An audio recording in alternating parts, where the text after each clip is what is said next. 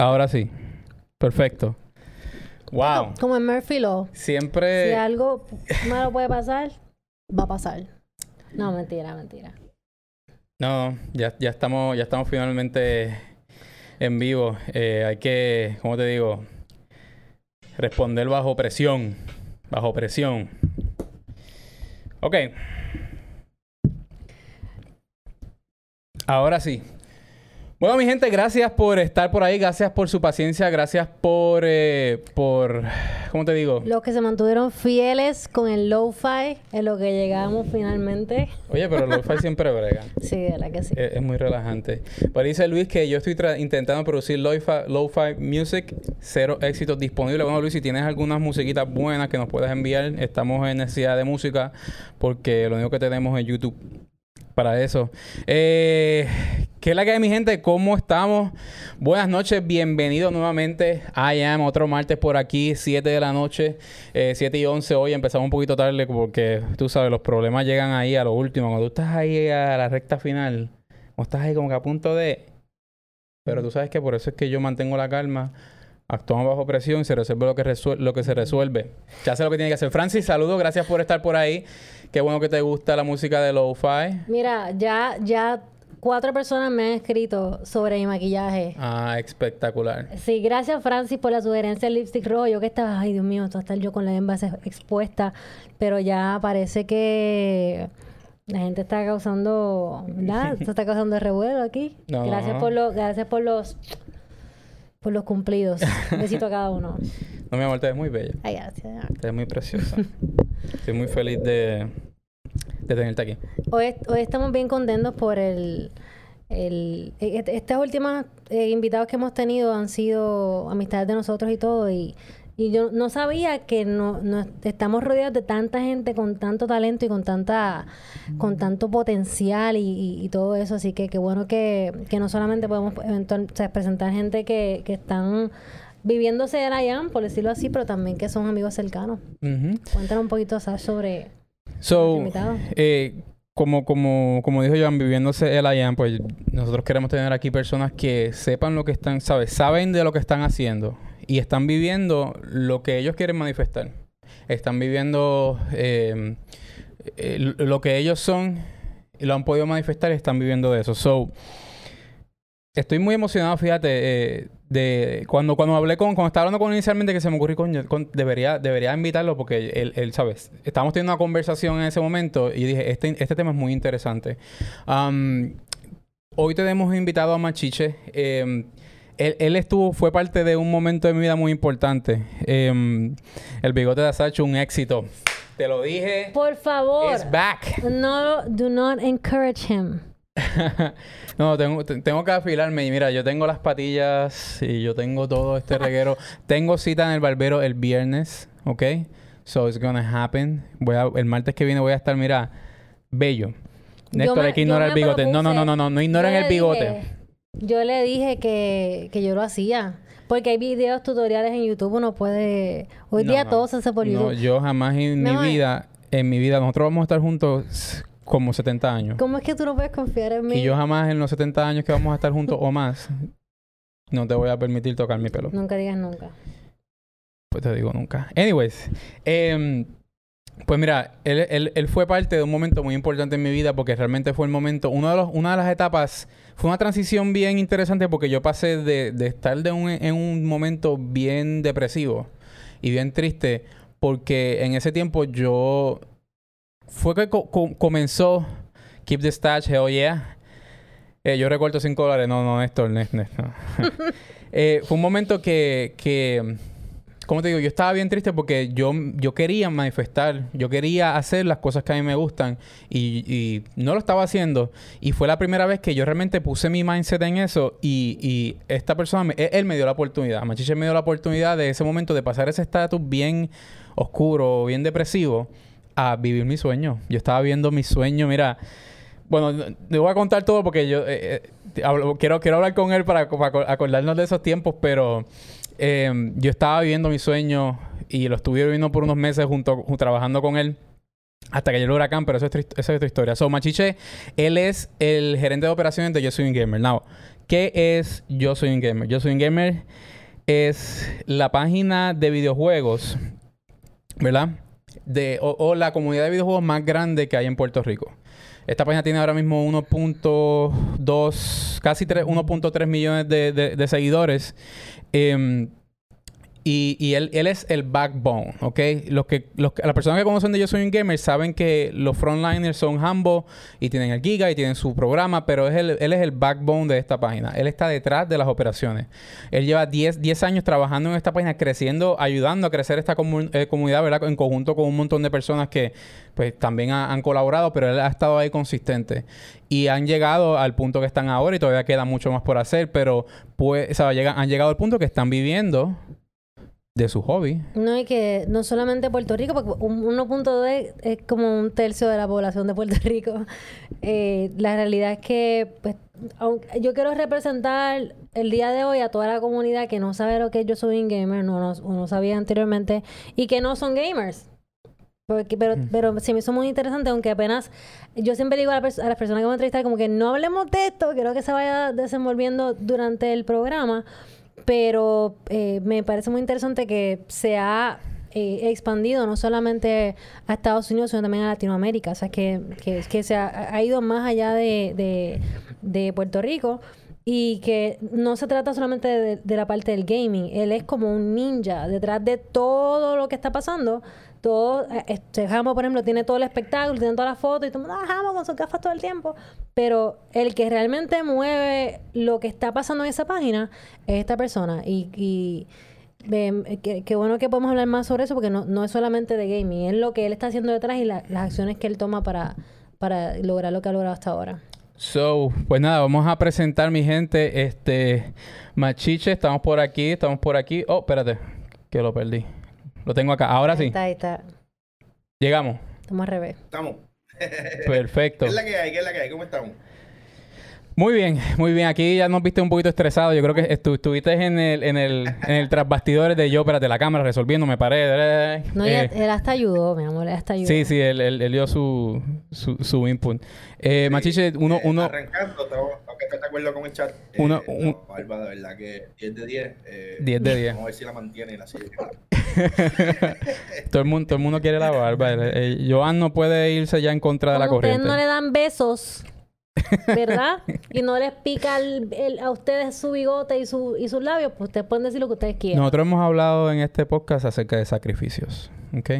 Y hay que hacer sacrificios por el otro, lamentablemente. Está bien. Machiche, cuéntame, ¿qué es la que hay, hermano? Una cosa que me, una cosa que me, que, que me, que me acuerdo eh, eh, es los ah. tiempos, los tiempos de, la, de las medallas After Hours después del, del torneo. So, Machiche y yo no hicimos un torneo en Puerto Rico. El Claro Gaming Championship. ¿Te acuerdas? El Claro Gaming Championship. El Claro Gaming Championship. Yo pasear por toda la isla completa, 10 localizaciones alrededor de la isla. Eh, un torneo sin precedentes, creo que nunca se ha visto un torneo de ese tipo en Puerto Rico y nosotros fuimos los locos que creamos la idea, eh, porque claro que era un torneo. Eh, dijo, pues, let's do it. Necesitamos a, a dos Chowcaster. Y yo dije, eh, vamos a meterle. sí, yo no, fue, unos tiempos y, y, siempre que terminábamos eran las, medallitas, las medallitas después o el after hour o después cuando estuvimos trabajando en la oficina que íbamos a, a, a los after hours, eso era, eso era lo mejor. Y, eso estuvo bien chévere porque te acuerdas de la final que fue en San Patricio que, que, hicimos, lo hicimos ahí en vivo. O sea, nosotros dos estábamos casteando un, un, juego sin, sin nada. Vamos a tirarnos, lo hacemos. Y, y, y fue, fue, fueron varias personas a San Patricio, estaban los dos equipos ahí en el, en el, en el estábamos nosotros en un escenario eh, haciendo el casting de juego y yo creo que esa, esa es una de las mejores memorias que tengo. Overwatch, por lo menos en el caso mío, yo nunca había jugado a Overwatch. Sí, había visto, sí había estado, ¿verdad? Eh, desde cierto punto expuesto al juego, obviamente por mi trabajo. Pero yo nunca le había metido a Overwatch. El duro en, el tema del juego era, era Satch. Eh, pero nada, una cosa llega a la otra. Yo había hecho anteriormente shoutcasting para, para videojuegos como Call of Duty. Así que dije, ¿qué tan difícil puede ser? Satch una lista eh, de personajes, de mapas que nunca aprendí, que nunca leí. Eh, y nada, nos fuimos preparados. Fue como Quiero, quiero. Ay, perdón. Quiero hacer como que una, un pequeño paréntesis sobre. Ellos están hablando de gaming, ellos se están riendo entre ellos, y para las personas como yo que apenas están ape- empezando a aprender, a aprender sobre todo esto, forget about the word, the word gaming y piensa que esto es como un deporte, ¿sabes? Eh, eh, estas personas, hay unas ligas, hay unos jugadores, literalmente, y entre ellos se van descalificando poco a poco. Hay premios, es exactamente como, como se desempeña un deporte, un juego de baloncesto, un juego de pelota, claro. Por ejemplo, esos dos, dos deportes tienen dos reglas diferentes, tienen dos eh, públicos diferentes, pues, aunque, aunque no lo crean, es el mismo, la, la misma estructura de, de, de un deporte. So, cuando hablan de que ah, las ligas, hacerlo en vivo, imagínense que están, ah, vamos a tirar ahí un juego de baloncesto o una cosa así, pero eh, vamos a hablar un poquito más sobre eso también, pero eh, eh, cuando hablen de estas cosas, piensen en eso, en que están hablando de un deporte que ustedes no conocen y, y van a ser bienvenidos ahora. Sí, una, una, una de las cosas que, ¿verdad? Para, para, para comenzar, que es, eh, es muy, para mí es muy, muy interesante ver cómo, cómo las cosas se construyen desde, desde cero y, y, you know, llegan al punto, al punto que como alguien tiene un, sueño y emprende y tiene personas como, como Machiche en su equipo, de cómo se desarrolla eso. Y, y yo sé que, o sea, yo, yo conozco bastante de, de cómo ustedes crecieron. Yo soy un gamer, pero me gustaría que, Machiche, nos hables un poquito de ti y, y quiero que me hables de, ese, de esos inicios de, de, de Yo Soy un Gamer, de cómo comenzaste y, y- y a- y hasta el punto que estamos ahora.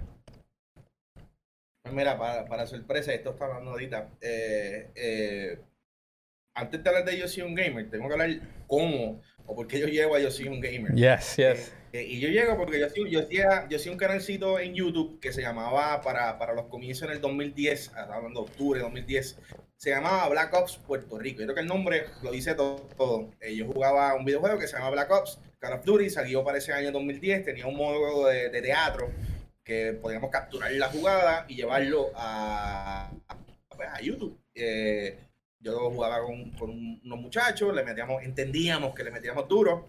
eh, y yo dije, ¿sabes qué? Vamos a llevar esto, vamos a llevar esto a YouTube. Eh, porque estamos jugando muy bien, estamos jugando siempre juntos. Pero una cosa llevó, creció demasiado rápido. eh, ya para diciembre de ese año, ya la plataforma ya no se llamaba como tal Black Ops Puerto Rico. Comenzó a tomar un giro a llamarse BOPR Nation.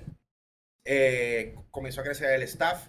eh, y yo creo que eso fue una parte importante porque eso fue la primera experiencia que yo tuve en tener un staff, en tener un, un grupo de talento. eh, y eran jóvenes, eran chamaquitos, yo era viejo de todo ello, y para ese tiempo que tenía, qué sé yo, para el 2010, con todo.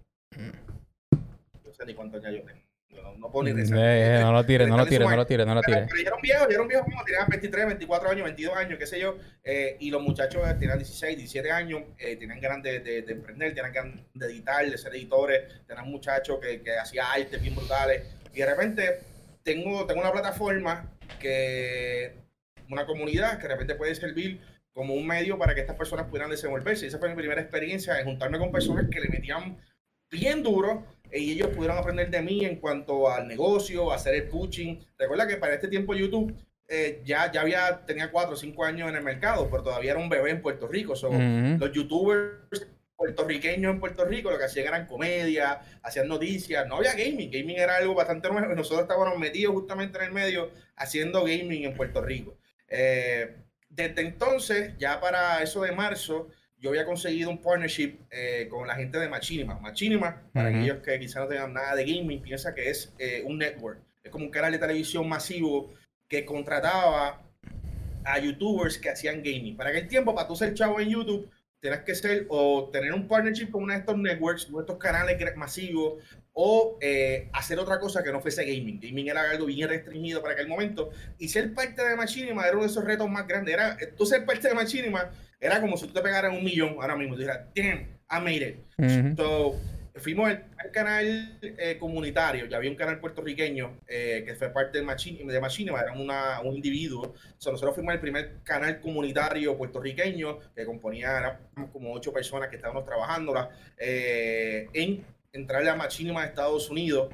eh, eh, y fue uno de esos, una de esas cosas que, una de esas primeras experiencias que yo creo que me llevaron ¿verdad? a ser parte de, Yo Soy un Gamer y a decir, mano, de esto se puede vivir, esto hay que, crear estrategias. Esto, esto tiene grandes oportunidades. nosotros hacemos parte de Machina para mayo, para marzo, principios de marzo, y para final de marzo recibo una llamada de una persona que yo no conocía, no sabía quién diablo era, no sabía nada de ese tipo.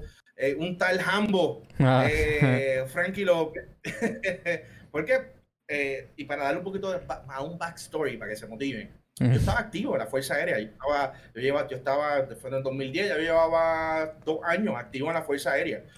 yo estaba en, en, Luciana viviendo, tenía mi esposa, tenía mi nena.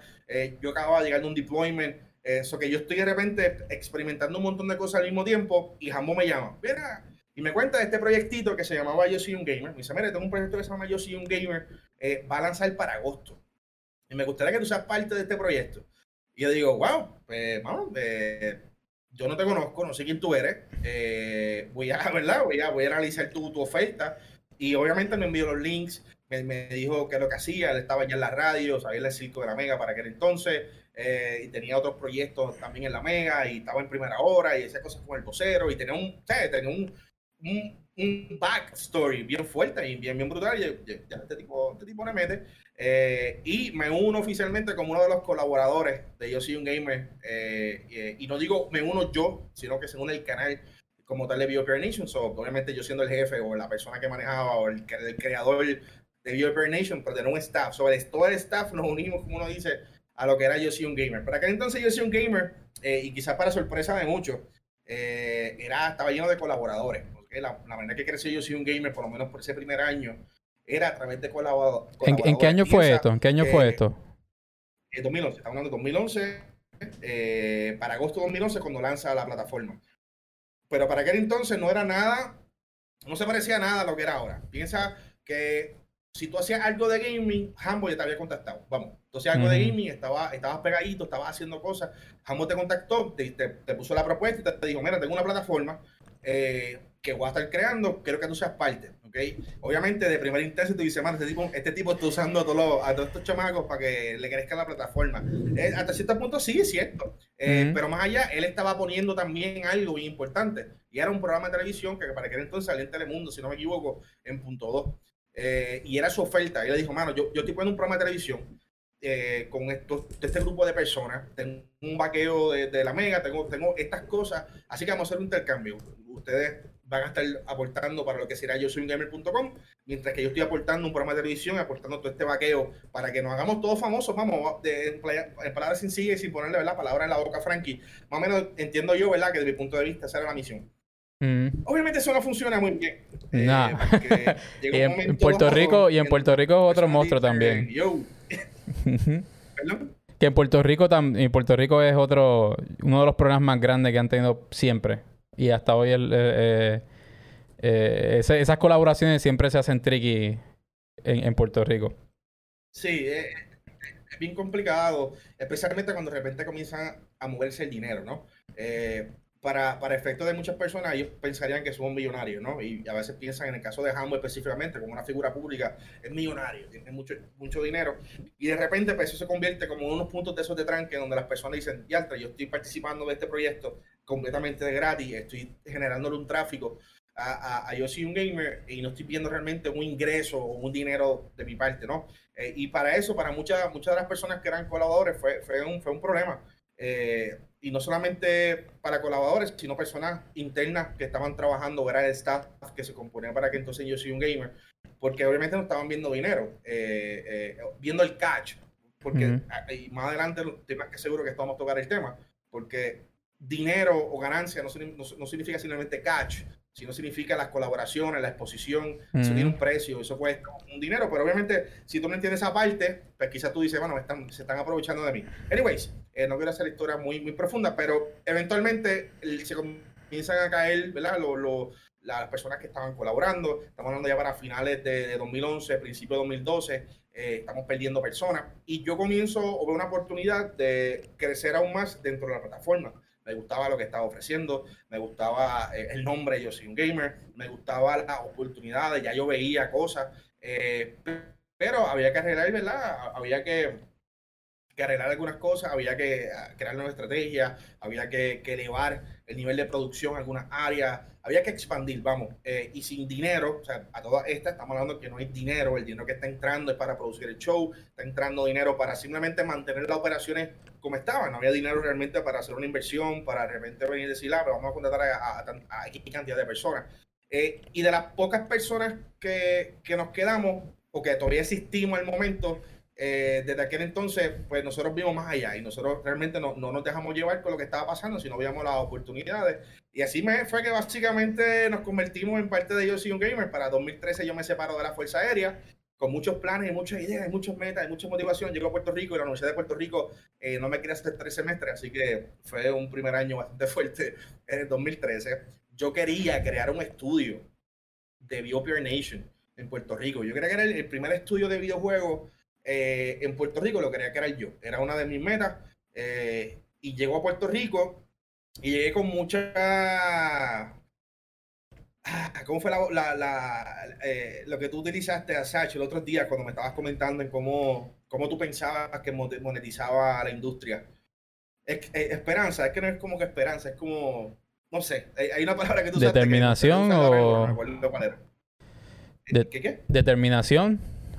¿No? Para que no sé, no sé. Eh, pero, o sea, eh, yo pensaba que funcionaban unas cosas de una manera, eh, y luego mm. obviamente me di cuenta que las cosas no funcionan de esa manera.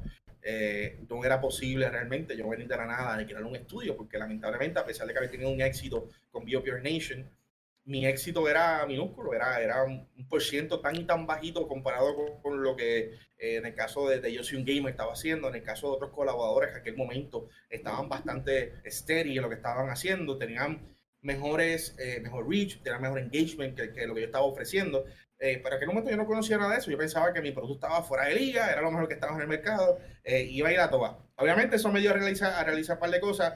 Eh, eventualmente para el 2013, a principios de 2013, cuando me separé de Puerto Rico, cancelo eh, o me separo de lo que era BioCare Nation. Ya para aquel momento también hay que pensar de que yo vengo de Portugal. Okay, yo me había ido para Portugal, llevaba casi un año y medio en Portugal viviendo, eh, trabajando y haciendo todo de Portugal. So, ya, ya de por sí hay unos cambios en cuanto a la producción, unos cambios en cuanto a la mentalidad, ya había una madurez diferente eh, y una cosa llevó a la otra, llegó a Puerto Rico y básicamente me di cuenta que no voy a poder hacer lo que quería hacer. Eh, ya los muchachos con que yo trabajaba, el talento, ya también tenían otras mentalidades, tenían otras formas de, de, de, pensar también. Algunos estaban entrando a la universidad, otros siguen para Estados Unidos. Eh, tenía un buen amigo, Tyrant, que estaba cerrando su, su pizzería, que era su negocio, eh, y eventualmente también se mudó para Orlando. so, que mi staff, el core staff, que trabajamos todo de gratis y todo era una loquera y toda era esta motivación, ya, ya estaban, ¿verdad? Cada uno creando diferentes eh, metas y estaban trazando otras rutas y, y pues llevó, pues llevó a, que tuviéramos que cancelar lo que era BioPure Nation. Todavía existe, todavía puedes ver los videos anteriores en YouTube, puedes ver las cosas en Facebook, pero no existe. Y yo le hice una propuesta a Frankie, a esa, personalidad, a Hambo, eh, le llevé la propuesta, le dije a Hambo, mira Hambo, yo quiero hacer estas cosas. Y, y le di le di cuál era mi estrategia, le di cuál eran mis cosas, le di cuáles eran mis problemas con la plataforma. Eh, y todo a base de estudio, ¿no? A base de yo estar leyendo y aprendiendo. Eh, porque, para aquellos que quizás no sepan, yo tengo un asociado en salud pública, no tiene absolutamente nada con lo que yo hago ahora mismo. Eh, tuve seis años activo en la Fuerza Aérea haciendo salud pública, public health, no tiene nada que ver con lo que estoy haciendo. Yo aprendí Photoshop eh, por YouTube, porque yo quería hacer mis propios background de YouTube, no tengo que pagarle a nadie. So, yo aprendí a hacer los más podridos que tú puedes. ¿Perdón? A machetazo limpio. Sí, lo, lo, más podrido, lo, lo más básico, eso es una, esa, era mía en Paint. Sí, yo hacía esos background, tú sabes. El tipo yo pensaba que estaban espectaculares, tú sabes. Eh, pero eso fue, fue llevándome, ¿verdad? A, a, a ir aprendiendo y adquiriendo todo este tipo de conocimiento y de repente dije, bueno, cuando estaba la época de Nation, a principios de 2013, que estaba buscando que era un estudio, comencé a aprender mucho, aprender mucho de negocio y me reuní mucho, porque yo soy veterano, pues me reuní con, con, unos profesores de la Interamericana, de la, la SBS, Small Business eh, SBA o SBA, la Small Business Association, eh, y comencé a aprender mucho de negocio, de finanzas, de cómo hacer las cosas. De igual manera, una vez aprendí eso, me reuní con un profesor de mercadeo y me enseñó todas las otras cosas que había que aprender, me, me empecé a leer y mano, en un año yo estuve empapado de tanta información que yo quería comerme el mundo. Y, Mm. y al ver Pure Nation desaparecer de la nada, Ujú. pues yo dije, mano, vamos a llevar esto a, a, a Yo Soy un Gamer. Y, y así Mm. mismo, se lo presenta Hambo, Hambo quedó sorprendido. Y desde entonces, en 2013, soy parte, eh, no, no, no quiero sonar como ya el más come mierda, pero soy parte o sea, bien importante dentro de Yo Soy un Gamer porque comencé a aplicar un montón de cambios y a sacar personas del equipo, que era una parte bien fuerte eh, a la hora de tú tomar decisiones, ¿no? Cuando tú tienes que comenzar a votar personas de tu equipo, que volvemos, para aquel tiempo piensa que todos eran voluntarios, pero habían tantos voluntarios que es bien difícil tú manejar voluntarios, porque hasta, hasta qué punto tú puedes obligar a un voluntario a hacer las cosas que tú quieras hacer. Claro. Algo que, algo que, algo que, que me enseñó mi, mi coach, yo siempre estoy quoting aquí a, a Barbie. Algo que me enseñó mi, mi coach es que si uno tiene una empresa o no tiene un- una mentalidad para emprender, no acepte voluntario. Porque el nivel de compromiso de esa persona va a estar hasta donde le da la gana. Y número dos, se va a sentir entitled de que no, yo te estoy ayudando. Entonces, por donde quiera que tú vayas, te lo tienes que llevar. Es como un bulto, Sí, básicamente. exacto. Este, eso es algo que, que y, y claro, te, te escucho y más que tu historia, ¿sabes? Eh, lo que estoy escuchando detrás es que los principios del éxito son los mismos. No importa en dónde uno quiere emprender. Y yo, pues, eh, mi- en, mi, mi- en, mi, en, mi, en mi vida, he estado expuesta a muchos negocios, a muchos trabajos con muchos dueños de negocio y todo esto. Y lo que he visto en común puede ser en diferentes negocios, diferentes industrias.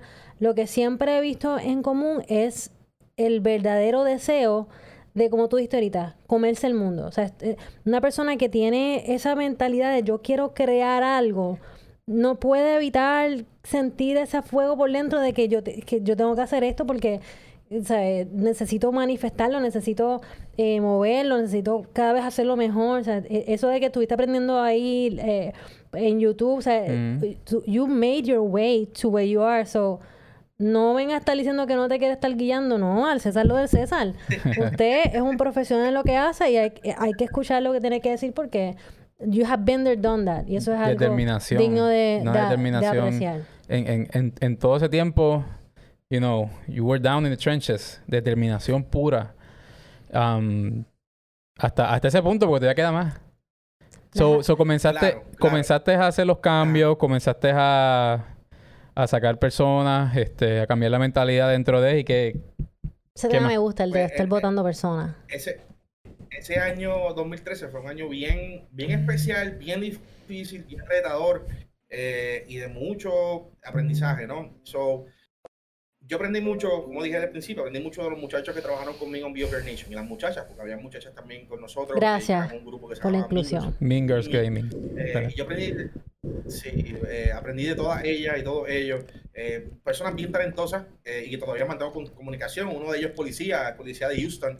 eh, y era uno de mis clanes más, más, más alcorosos, se llamaba Danger, Danger Clan, Eh, por eh, supuesto. sí, y verlo ahora, verlo ahora siendo policía es como que, bro, ¿tú me entiendes?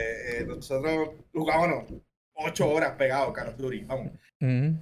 Así que, nada, uno, uno aprendió todas esas personas y obviamente, aprendí obviamente, yo, yo ya cuando me separaba del ejército, yo estaba, ya yo ido a la escuela de, de management y, y de liderazgo, y tipo de cosas. Yo tengo toda esta experiencia de, de cómo manejar staff, ten- ya, ya yo tenía mis propias tropas antes de separarme del ejército, Llego, ya yo había manejado el, primer, mi primer mini negocio que era BioPure Nation, o sea, yo tengo toda esta experiencia eh, y toda esta nueva información que, eh, by the way, eh, finalmente logré matricularme en la universidad, eh, nuevamente, porque antes de yo irme para el ejército había estudiado dos años, bueno, un año de matemática pura, eh, que bueno, no tiene nada que ver con lo que yo he manejado el resto de mi vida.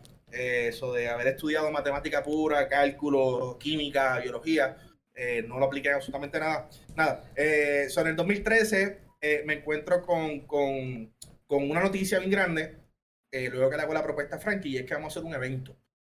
Yo Ujú. nunca había hecho un evento, yo nunca me había visto hacer un evento, nunca, bueno, yo nunca me había visto haciendo nada de lo que hago ahora mismo, pero había un evento que se llegó terminando llamando Arcadia Cada día. 2013. Yeah. Eh, era un evento bien ambicioso, súper ambicioso, y yo soy un gamer y iba a manejar ese evento. Yo soy un gamer para aquel momento, como dije, contaba con unos voluntarios, había, un- había un- una serie de talentos, ¿verdad?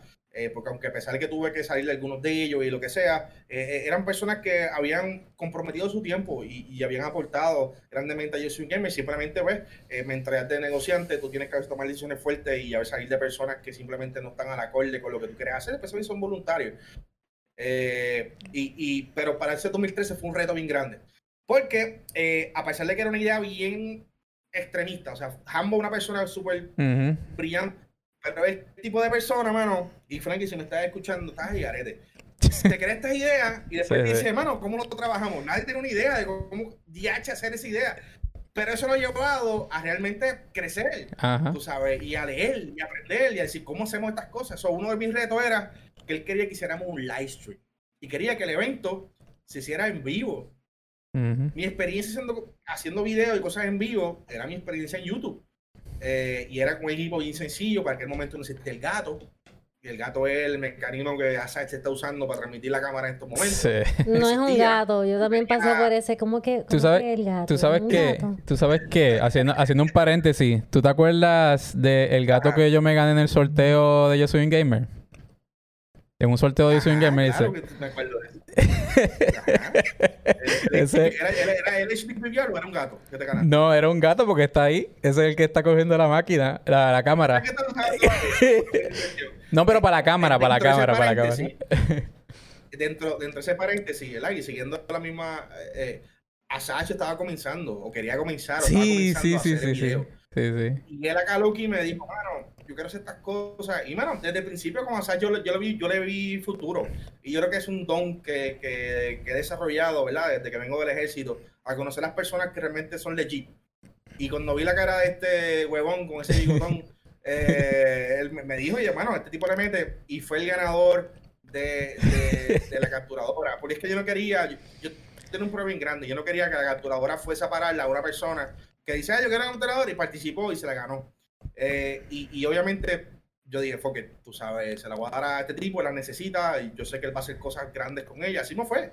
Entonces me acuerdo que la ganó y el otro día tiene un video en, Facebook y toda la cuestión, en, YouTube y toda la, tú sabes. ¿Te acuerdas cuando hicimos los, los reggaetoneros de Call of Duty?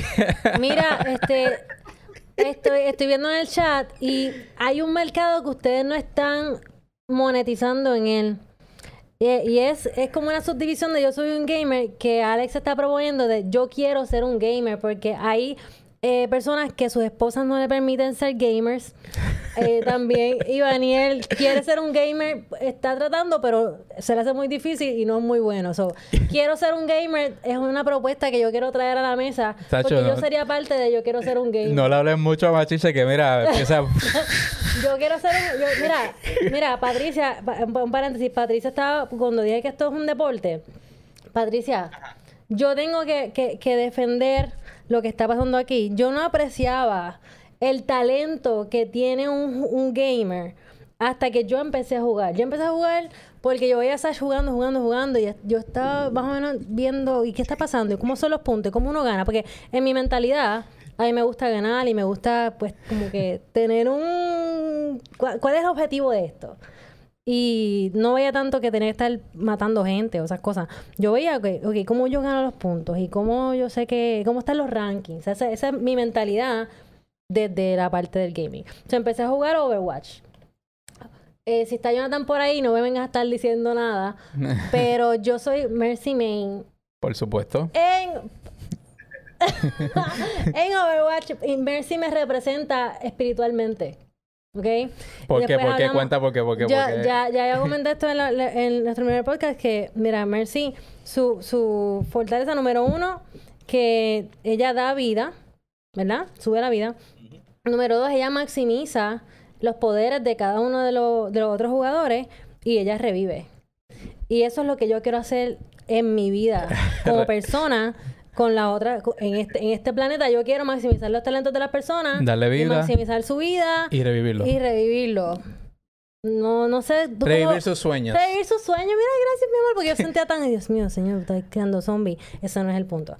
Pero eh, ahí yo empecé, mira, hay que, hay que tener unos controles, hay que tener una, es como una coordinación en los dedos. So, Patricia, sí es un deporte. Así como los deportistas tienen que eh, este, practicar diaria, semanalmente, ellos tienen que, que, hacer lo mismo. Y, y, personas que estamos fuera de, de esta rama, hemos tenido una perspectiva bien disociada de lo que es un gamer. Porque yo pensaba un gamer, esta persona que lo que come es hot pockets, que está jugando 24/7 y que no tiene amigos, que está encerrado en, este que no, ¿verdad? que no ve la luz del sol porque está ahí encerrado y que está ahí súper sobrepeso y que está ahí con problemas de, de, socialización. Y cuando yo empecé a conocer a Asash, los amigos de Asash, ya veo que, ok, no es necesariamente el tren, son gente bien chévere, fíjate. Son gente que tienen familia y tienen vida social. Sí, son personas normales. Número, y número dos, y número dos, que cuando empecé a ver, se me empezó a enseñar las ligas de los gamers y todo esto, empiezo a ver que las personas que se que, que están realmente haciendo dinero en esta industria son personas sumamente disciplinadas. Una vez hubo una noticia bien, bien grande, y con esto te doy otra vez la, la palabra. hubo una noticia bien grande de un gamer que no sé quién es, no sé si fue Ninja, que es uno de los más este eh, reconocidos, que él tuvo, tenía una pareja y... Oh, no, no, sí, no fue el Ok, pues no sé qué, no sé, yo escuché eso y dije, ¡Oh, ¡qué tipo! Un pro de Call of Duty. Era un pro de Call of Duty. La dejó porque ella no quería que él jugara tanto. Y yo como que, wow. Pero luego, luego cuando ya estoy viendo, ni siquiera me acuerdo, no siquiera sé quién era porque no estaba pendiente en ese momento, pero hoy día lo puedo recordar y decir, claro, si esa es su carrera. Esa es la es es que es otra perspectiva diferente. Es como, no, mira, este, LeBron James, no, tu esposa no quiere que juegue baloncesto. Exacto. Exacto. Y si lo ves de esa, es una perspectiva diferente porque él es un jugador, era un jugador profesional, no me acuerdo el nombre de él. Um, pero no le dé mucha cuerda a Machiche con lo de... Yo quiero ser un gamer. Yo quiero ser un gamer porque se, le va a ocurrir algo ya mismo. Yo, yo, yo soy todo voluntaria si tú quieres. No me pagues ni nada. Yo, yo, yo quiero ser una gamer. Mira, hace, hace tiempo... Eh, una, una, de las ideas que tiró Machiche, estábamos jugando, no me acuerdo, era Call of Duty Ghost. Entonces ellos sacaron como una, un upgrade, que era que cuando tú tirabas un, un killstreak, quien lo decía, siempre lo canta alguien, como que ah, UAV Online, que si Harrier, whatever, siempre hay como un, como un operador que lo, que lo canta. Ah. Pues ellos hicieron un update que era Snoop Dogg que lo decía. Mm. Entonces, Bachiche fue el de la idea. Me dijo, ¿tú te imaginas los reggaetoneros haciendo eso? y yo me quedé con eso. Y yo hice un video con Jan. Y Jan hizo la, la voz de, de Kendo Capone. Jan es un amigo de, de Asash que él puede imitarte el 90% de las voces que le escucha. es una cosa increíble. Me hizo la, la voz de Coscuyuela, me hizo la voz de Kendo Capone, me hizo la voz de Arcángel. Hicimos una canción de, ellos, de ellos cantando los lo, lo, los kills, hermano. Eso fue. que los gamers no se recortan. Mi amor. No, no, no, espérate, pero no me estoy recortando por la pandemia. No, no, no, no, no, no, no, no. Eh, quiero, quiero públicamente disculparme por, por haber tenido esa, esa perspectiva, ¿verdad? esa perspectiva, esa, esa, esa imagen de lo que era un gamer. estoy muy equivocada porque me casé con uno y son buena gente, de hecho. Mira, expandiendo a, esa misma de eso, o sea, cuando hablaste de, de lo que para ti tú consideras que un gamer, e, es en el micro, en el macro, e, exactamente igual que un deporte, piensa que hay medios que eh, medios noticiosos que reportan sobre esto, piensa que hay managers, piensa, piensa que hay una estructura completamente en la área de deporte en el lado de entretenimiento. Igualmente pasa con los videojuegos. Y, vamos más allá, los videojuegos es la industria que más dinero ha generado en los últimos años. O sea, no solamente lo que son los torneos, sino en, ingresos totales, en ventas de videojuegos, ventas de consolas, eh, marketing, o sea, en todo lo que compone una estructura de negocio, en cuanto a, noticias, en cuanto a deporte, cualquier tema que tú escojas, los videojuegos le han pasado hasta por encima de las películas. O sea, el mercado de películas, que era un mercado súper millonario, eh, súper grande, los videojuegos le pasaron por el lado. Eh, y no significa, ¿verdad?, que cada uno que trabajamos en la industria son millonarios, pero sí significa que hay dinero corriendo y en donde existe el momento una batalla todo el tiempo para alcanzar esa meta, alcanzar esos clientes y poder vender. Y obviamente esto vamos a tocarlo quizás ya mismo dentro de cinco minutos, maybe cuando avance y avance los tres años esos que, quiero avanzar. Sobre regresando rápidamente a, la, a, 2013, pasar cada día Arcadia fue un, nos escocotamos bien grande porque eh, Machiche no sabía realmente cómo hacer un live stream. Eh, yo tenía un conocimiento de cómo hacer un live stream en YouTube sencillo. Yo lo hacía, lo había hecho múltiples veces con mi canal de YouTube, pero no había, nunca había hecho un evento como live stream. Segundo, nos enteramos de algo y es que necesitas equipo. Necesitas un equipo, eh, eh, con el equipo, cámara, internet, etcétera, para producir un live stream. Yo nunca tuve esa oportunidad eh, en Arcadia, ni Arcadia 2013, ni Arcadia 2014. Finalmente, eh, después de muchas peleas y muchas cosas para Arcadia 2015, eh, se me aprobó.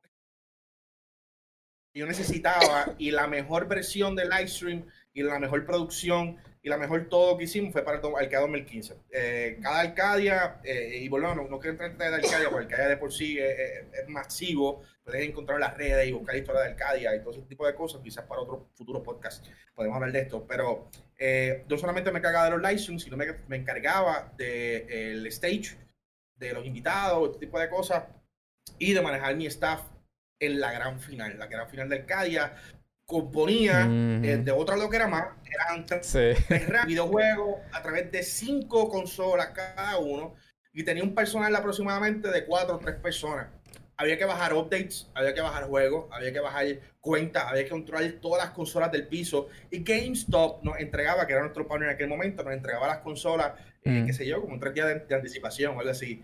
Eso piensa que yo tuve eh, ahí donde entra el kicking, el, el, la experiencia. Yo tuve que montar y estructurar todo esto para que en dos, tres días pudiéramos realmente nosotros llevar un evento masivo que llenaba casi 10.000 personas en el weekend que estábamos abiertos. Eh, como dije, fue un fracaso el primer año, eh, de todo sentido la palabra. Eh, aprendimos muchas cosas. Nosotros no éramos, yo no era experto en eso. Ambos ya había trabajado Gaming Explosion Fest. Ah, pero, verdad. Sí, este sí. era un evento de Yoshi Gamer. Este era un evento, primer evento de Yoshi Gamer. No contábamos con con el vaqueo que contaba Gaming Explosion Fest, no contaban con la inversión que contaba el Gaming Explosion Fest. Esto fue un evento para nosotros ver y hasta dónde llegábamos y qué podríamos hacer. Obviamente eso fue mejorando hasta 2015, que fue el mejor evento de Arcadia. Un evento brutal, lamentablemente GameStop cierra sus puertas eh, y quedamos abandonados. Eh, eh, obviamente hay rumores por ahí corriendo, ¿verdad? Rumores, yo no sé, yo no sé nada de eso, que supuestamente Arcadia iba a regresar en 2020. ¿Mm? Eh, yo no sé qué tan ah. real era esa, ese rumor. Eh, pero la pandemia obviamente ha, ha, ha, ha afectado muchas muchas cosas. So, de 2013, ¿verdad? Y no voy a entrar de, de, estos años, pero 2013 es cuando realmente comienzo a tomar control de Yosin Gamer. Eh, todo fue un proceso, o sea, esto fue una montaña rusa, esto fue hacer propuesta tras propuesta tras propuesta. Eh, eh, estrategia tras estrategia, eh, eh, y ganándome respeto de Frankie, ¿no? Que, que era el presidente de esto, quien era el, el jefe de esto, eh, para que él creyera en mí, que creyera en, en, en, en lo que yo quería traer a la mesa. Muchas de las cosas que ustedes ven hoy en día en Yo soy un Gamer, o vieron por los pasados años, ya, yeah, muchas de ellas fueron mis ideas. Obviamente, contábamos con un staff, tú sabes, contábamos con un equipo de trabajo que creían en, la, en, las loqueras que a mí me daba. Eh, así que igual que Vivo Pure Nation, pues estas personas en Yo Soy Un Gamer comenzaron a creer. Yo me traje un para mí, se llama Sixto. Él le metió con dos, con dos puños bien fuertes eh, y fue la primera persona en creer y, y, y, en que lo que yo estaba trayendo era real. Tú sabes, ahí fue que llegamos a los primeros eh, 100 mil likes en Facebook para el 2013 y obviamente eso fue creciendo hasta el 2015, a llegar a un millón de likes. Eh, eso nada, eso nos lleva a 2015, 2015 para acá, pues fue una montaña rusa bien grande porque obviamente se nos acabó el evento, hicimos un Pokémonía en 2016, esa fue mi primera experiencia en trabajar lo que era mercadeo full, eh, cómo, cómo vendemos el evento, vamos, y crear toda la estrategia, y sin tener realmente los estudios, a pesar de que había leído 15 mil cosas, había aprendido 15 mil libros de mercadeo, era, era mi primera experiencia eh, como ¿cómo diablo vendemos un evento? Y obviamente junto con Frankie desarrollamos una estrategia que a pesar de que funcionó, eh, lamentablemente cuando el evento fue en vivo, ya la, el hype de Pokémon con el Pokémon GO. Oh, right, sí, sí, sí, sí. Eh, yeah. y, y, lamentablemente como ustedes en Puerto Rico, eh, siempre hay personas que, bueno, que no le importa a las demás personas y crearon un evento la semana antes de sí. Pokémonía gratis. Eh, y obviamente, pues para que ya mucha gente va a pagar lo que contaba la taquilla si una semana antes tiene un evento gratis. Que no era lo mismo, lo que pasa es que la gente no entendía todavía bien el concepto de lo que queríamos hacer, porque volvemos, era una loquera. Lo que nosotros hicimos en Pokémon es que para el momento es el mejor evento que hemos hecho. Mucha gente no fue y se lo perdieron. Eh, y si la gente hubiese seguido, ese evento todavía, todavía existiría. Porque era un evento que estaba muy adelantado a los tiempos. Eh, y, bueno, que era una versión de esa, ¿verdad? En, en- en el supuesto alcalde que iba a suceder eventualmente. Sí, Así algo pasó ahí en ese, en ese evento de Pokémonía, ¿verdad? El, el, el- lo- yo escuché, me acuerdo así de, de ese momento que hicieron ese evento como que antes, ¿verdad? Como que a- a- a- como hubo, alguien jugó, jugó ahí raro. ¿Qué, co- qué cosa? ¿Cómo es? En ese, en ese tiempo de, de Pokémonía, alguien, alguien como que quiso, quiso como que meter la, pat- la, la pata en, en, en el evento y escuché Sí, así de... había, había, había hype, había hype con Pokémon Go eh, y ese era el hype. Nosotros queríamos crear un evento no de Pokémon Go, de Pokémon como tal y llevar el gimnasio, teníamos gimnasio, teníamos equipo, pero era mezclado con las temáticas que ya la gente estaba conociendo con Pokémon Go. Eh, pero como estaba hypeado Pokémon Go, pues todo el mundo quería hacer algo. Todo el mundo, nosotros tuvimos de partner a Burger King, eh, creo, McDonald's, creo que fue Burger King, eh, donde así hicimos live stream un montón de cosas con ellos. eh, So, había un hype masivo y obviamente una semana antes de nosotros tener nuestro evento, eh, un evento premium, ¿verdad? Con, con un montón de, de producción detrás de ella, pues alguien hizo, hizo, hizo un evento eh, gra- gratuito, ¿verdad? Para los niños, creo que era, pero obviamente fue una semana antes y quizás, volvemos, no estoy diciendo que esa fue la intención de esa persona, muy bien la intención fue bien buena, ¿verdad? Para hacer cosas para los niños, pero lamentablemente eso tuvo, que- tuvo mucha, ¿verdad? Influyó muchísimo con que la gente no fuera y volvemos también el hecho de que porque ya Pokémon Go para aquel momento obviamente Sí. Pokémon a tomar un vuelo otra vez pero aquel momento específico nosotros estimábamos algo lamentablemente en lo que tomó montar el evento que creo que fue como tres meses se montamos un evento en tres cuatro meses ya había bajado el pick Pokémon Go y a la gente no le interesaba y comenzó o sea que se entra esa era de memes donde la gente se vacila más el juego de lo que está jugando Sí. So, lamentablemente, para el evento que hay un momento que, pues, it is what it is.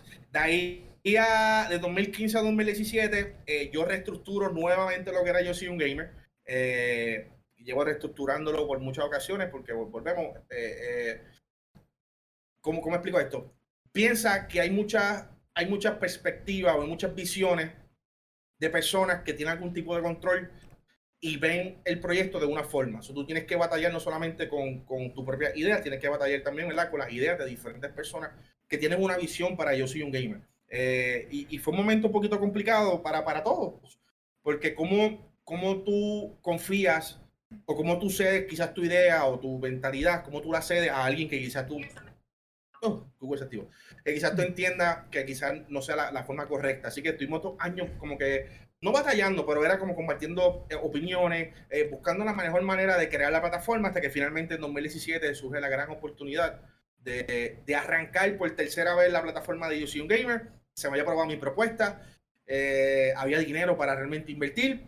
Eh, a- veníamos de- del éxito de, de, de Caro Gaming Championship, veníamos del éxito de una cobertura Ujú. excelente en 2015 de... ¿verdad? ¿Eso fue para el 2015? No, 2017. No, claro, fue 2017. Eh, 2000 No sé, no sé Sí, qué tan 2017 relevante sea, pero eh, están preguntando Luis Molina si te acuerdas de MLG Ga- Times with Halo 2 and Halo 3 y también este, Fran- este Francisco de Berta diciendo que Halo es una le ha dado mucha candela a ese juego. So, no sé si, si Halo tenga que ver con algo que hicieron, pero la gente está No, ahí Tiene que ver con raging about. Ah, Tiene que ver antes de. Ah, ok. Sí, ok. tiene que ver con Free, pero eso antes de Gamer, Ah, estamos ok, hablando antes del ok. 2010.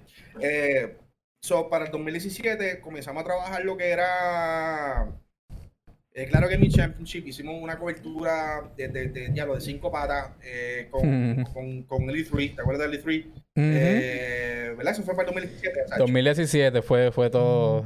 Hicimos varias cosas el 2017. Nosotros, o sea, nosotros partimos, o sea, piensa que yo, que yo quiero, que quiero crear estas propuestas, la tengo en la mesa, quiero que me la aprueben y le, di- le di con todo, o sea, le di con todo, eh, creativamente, producción, eh, planificar lo que era la cobertura, porque piensa que Hambo se va, se va, Hambo se fue para, para Los Ángeles con el Giga, con un pequeño grupito de staff y, me- y yo, yo de esto. Asigname por lo menos un presupuesto para comprar por lo menos pizza eh, y dos Ah. cervecitas por los muchachos eh, y quiero hacer esta lo que era. Y así me fue. O sea, yo era el host junto con Papo Pistola. en 2017. sí. Yo manejaba el live stream. Ey. O sea, yo estoy manejando el live stream. Tengo un staff secundario Escribiendo noticias, haciendo cosas. Sea, esto no trabajaba con nosotros, ¿verdad? Sacha? No, yo estuve ahí, yo estuve ahí. Yo estuve en ese ahí. reguero. Exacto. Yo no estaba trabajando, trabajando, pero yo fui parte de. Exacto. Yo tenía a, a Tatito, a Dori, eh, a los muchachos, a Alexander Ramos, a, a Kino Freebies, a Mario. eh, cámara, o sea, era un reguero, mano, Sí. pero Estuvo genial, o sea, fue un reguero. De esas loqueras que a mí se me ocurren, que quedaron brutal y, y, y, Y de ahí eso nos motivó a seguir haciendo estas cosas. eh, y para el 2017 me aprueban, eh, me aprueban un, un presupuesto y traigo a la mesa al Asach, Ujú. a Crequillo, como lo conocíamos en el mundo de gaming. Era muy come mierda, ya no sé cómo se llama Crequillo. Eh, Ya estoy en United, chicos. Ya las cosas cambiaron. y entonces lo, lo contrato, eso fue para agosto de 2017. Eh, comenzamos este, pro- este proyecto agosto, si no me equivoco. Sí, agosto, 1 Sacho. Como... 2017. Agosto, sí. Empezamos, empezamos a hacer un push masivo. Sacho, sí, Eh, pero masivo, masivo, ma- O sea, piensa que el trabajo de son dos personas. Luego. Manuel se une al equipo, eh, que todavía está con nosotros, Mano Manuel, eh, se une al equipo, pero Manuel se une para escribir. Lamentablemente eso no es su fuerte. y lo aprendimos a las malas. Y Manuel lo queremos muchísimo. Y él sabe que yo- a ese tipo yo lo amo. O sea, Ah. Manuel lo amamos con toda la vida. Lamentablemente no es un buen escritor. eh, Escribía unos disparates. Fue, fue procesos, sí, fue unos procesos bien difíciles con Manuel. eh, pero eventualmente encontramos cuál es su talento real y ah, ahí, ahí no hay duda. Ahí él mata eh, y, y cada vez más yo sigo metiéndole presión para que siga mejorando porque el tipo tiene talento en esa área, no en la escritura. ¿En qué Eh, área? ¿En el área de entonces- Ashley jugar? No, no. ¿Qué qué? ¿Cuál es el área en que él es fuerte? No, ahora mismo él es fotógrafo eh, y artista gráfico, eh, content creator, vamos. Eh, pero crea más contenido escrito, etcétera, eh, en la plataforma, maneja, la- lo, maneja lo que es Instagram. O sea, es una persona que de verdad es mi- básicamente es mi asistente, mano. Eh, to- todo, lo que necesito, él está ahí Sí. y hace de todo menos escribir. Pero Ya casi me levanto a, a ser abogada de él porque yo, yo soy abogada de mucha gente ya. Algo que me he Ah, dado cuenta es que hay demasiado roasting en este en esta industria del video game. A veces yo me paro a Sash, no le hablas así a tu amigo. O sea, you need to stop. Mira, yo, yo una, una de mis historias, una de mis historias favoritas en la oficina es que estamos en la oficina y lo, por supuesto escribió un disparate y entra Frankie así como, como, un- como un rayo por ahí. Manuel, ven acá, tú, tú, tú eres disléxico. Yo me acuerdo de ese momento. Tú tienes como un problema de dislexia, le dijo. Algo así. Algo así le dijo porque él escribía como que la... Sí, ponle en Google, escribe en Google y, y que te lo corrija solo. Mira, yo me, yo me reí tanto de esa idea porque él entró no, como un el- El relámpago. problema, el problema como tal, se piensa que, que hay una presión. y, y yo creo, ¿verdad? Dentro de después uno anal- analiza las cosas y dice, mano, no todo el mundo está apto en trabajar en presión. Y piensa que él era la única persona que, tiene, que estaba escribiendo la plataforma. Sí, yo escribía, no sé si Sánchez estaba escribiendo, Ujú, pero Yo él era la- básicamente la persona principal, porque yo estoy manejando todo el proyecto, manejando estrategia, viendo cómo movernos, qué vamos a hacer después. O sea, yo estoy pensando en 15 cosas al mismo tiempo. Más Paraguay, yo subía todos los días desde Ponce, chiquín chiquín en mi carrito, hasta Carolina. Sí. Boom. Eh, la capital de Puerto Rico. Eh, so que tenían todas estas cosas pasando en, en el momento. Y pues, el escritor era, era Manuel. Obviamente había una presión terrible. O sea, volvemos, éramos tres personas haciendo el trabajo de un equipo de trabajo de, de 20 personas. Eh, Ujú. y las personas obviamente no saben ese backstory. Y, y eso pasa mucho, especialmente, y se lo comenté ahorita, dije que no quiero hablar de esto, pero eh, pasa, y al momento pasa cuando se enteran que Machiche está manejando Yo soy un gamer, porque obviamente ya, ¿verdad? Eh, eh, eh, estamos abiertamente comentándolo todo el tiempo, y Frankie se pasa diciendo que yo lo voté, eh, yo voté a Frankie, lo saqué de, de- eh, que sí, teóricamente eso fue lo que pasó, pero lo voté, y que sí esto y que lo otro, y, y personas que quizás no sabían lo que estaba pasando, y dicen, diantre, yo soy un gamer, se va a fastidiar, eh, Machiche está haciendo las cosas mal, eh, eh, se le crecieron los humos, creció esto, y yo digo, mano, si supieran, llevo desde 2013 eh, cambiando por completo lo que era yo soy un gamer. Eh, antes era yo soy un gamer, ¿verdad? Era, era un poquito raro, era demasiado machista, con un montón de contenido y pues fue inappropriate. Eh, eh, porque obviamente querían crecer y no tiene una persona como yo guiándolo eh, o una persona experta que lo guiara y le dijera, mano, eso se trabaja así, vamos a trabajarlo de esta manera. Eh, y, y obviamente eso fue una de mis tareas, ¿verdad? Que llevo desde 2013 dándole cantazo, cambiando y llevando lo que yo soy un gamer hoy. Yo soy un gamer hoy gracias a las propuestas que yo tiré, pero obviamente también a, la, a, la, a, a Frankie en creer en mí y a un staff que obviamente creyó en el proyecto y, y, y le ha dedicado. Son 2013, arrancamos bien fuerte, pasaron un montón de cosas bien brutales, hermano. A Sachi y yo nos hicimos bien pana, eh, eh, dimos un par de veces besito en la boca. Chico, no va Eh, no vacile. No, pero lo hicimos Ah, pues tú conoces, ¿verdad? tú Eh, conoces la- el, el picor del bigote. eh, es que era de bigote a bigote. era como que- ¡Qué asco! ¿Qué es eso? ¿Qué asquerosidad es esa? No, pero Sach, Asach fue parte creativa, él, él, pudo ver, o sea, estaba, se sentaba conmigo, él podía ver el reguero de ideas que, que, pasaban, se ocurrían, la exigencia, las prioridades, las metas. Era un caótico y surgió algo que se llamaba Irma. Llegó la maldita Irma a nuestra vida. Y ese fue, el, ese fue el comienzo del final de nuestra era, de, nuestra segunda etapa, tercera etapa en Yo Soy un Gamer. Luego, después de Irma, regresamos como un día a la oficina, tomamos una foto bien épica, que tengo la foto en Instagram, eh, porque allá el otro día venía otro huracán que se llamaba María.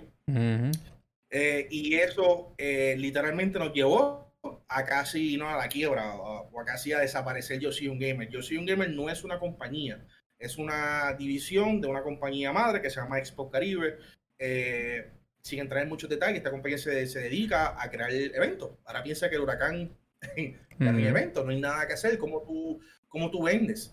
Y nosotros sin internet, sin, sin electricidad.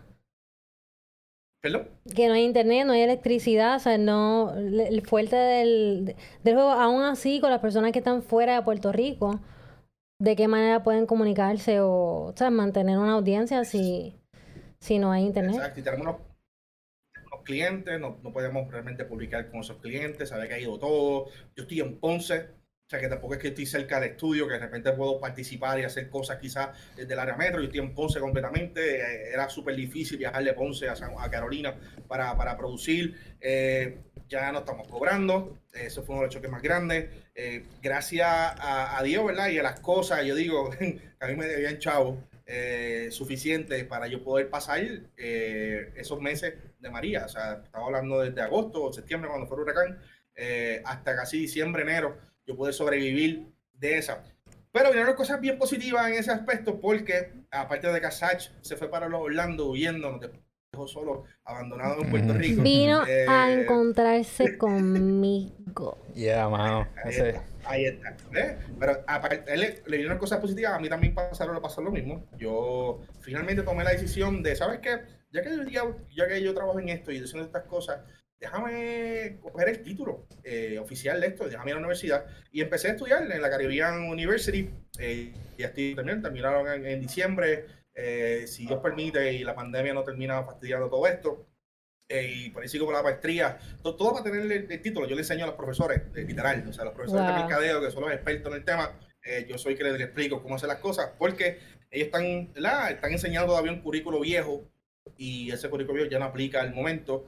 Eh, y, gracias a que yo no soy de las personas que aprende de una sola manera, yo quiero aprender de 10 maneras en un momento, pues me he mantenido bien activo, bien al día con los temas y las cosas. Así que a la hora verdad, cuando de repente el profesor dice algo y dice, ah, que la internet todavía, yo digo, profesor, yo cobro del internet, yo vivo del internet, así que hay que arreglar el currículum ya. Sí, hay, hay dos cosas bien interesantes, hay tres cosas bien interesantes de todo lo que has dicho. Número uno, eh, a pesar de que tienes la experiencia, y, y, y, te entiendo porque yo tengo experiencia en otra, en otro, en otra industria, en, otra, otro modo de vida, pero la, la, la experiencia te ha llevado a que el conocimiento lo, lo has, eh, lo has ganado en, en, el hacer.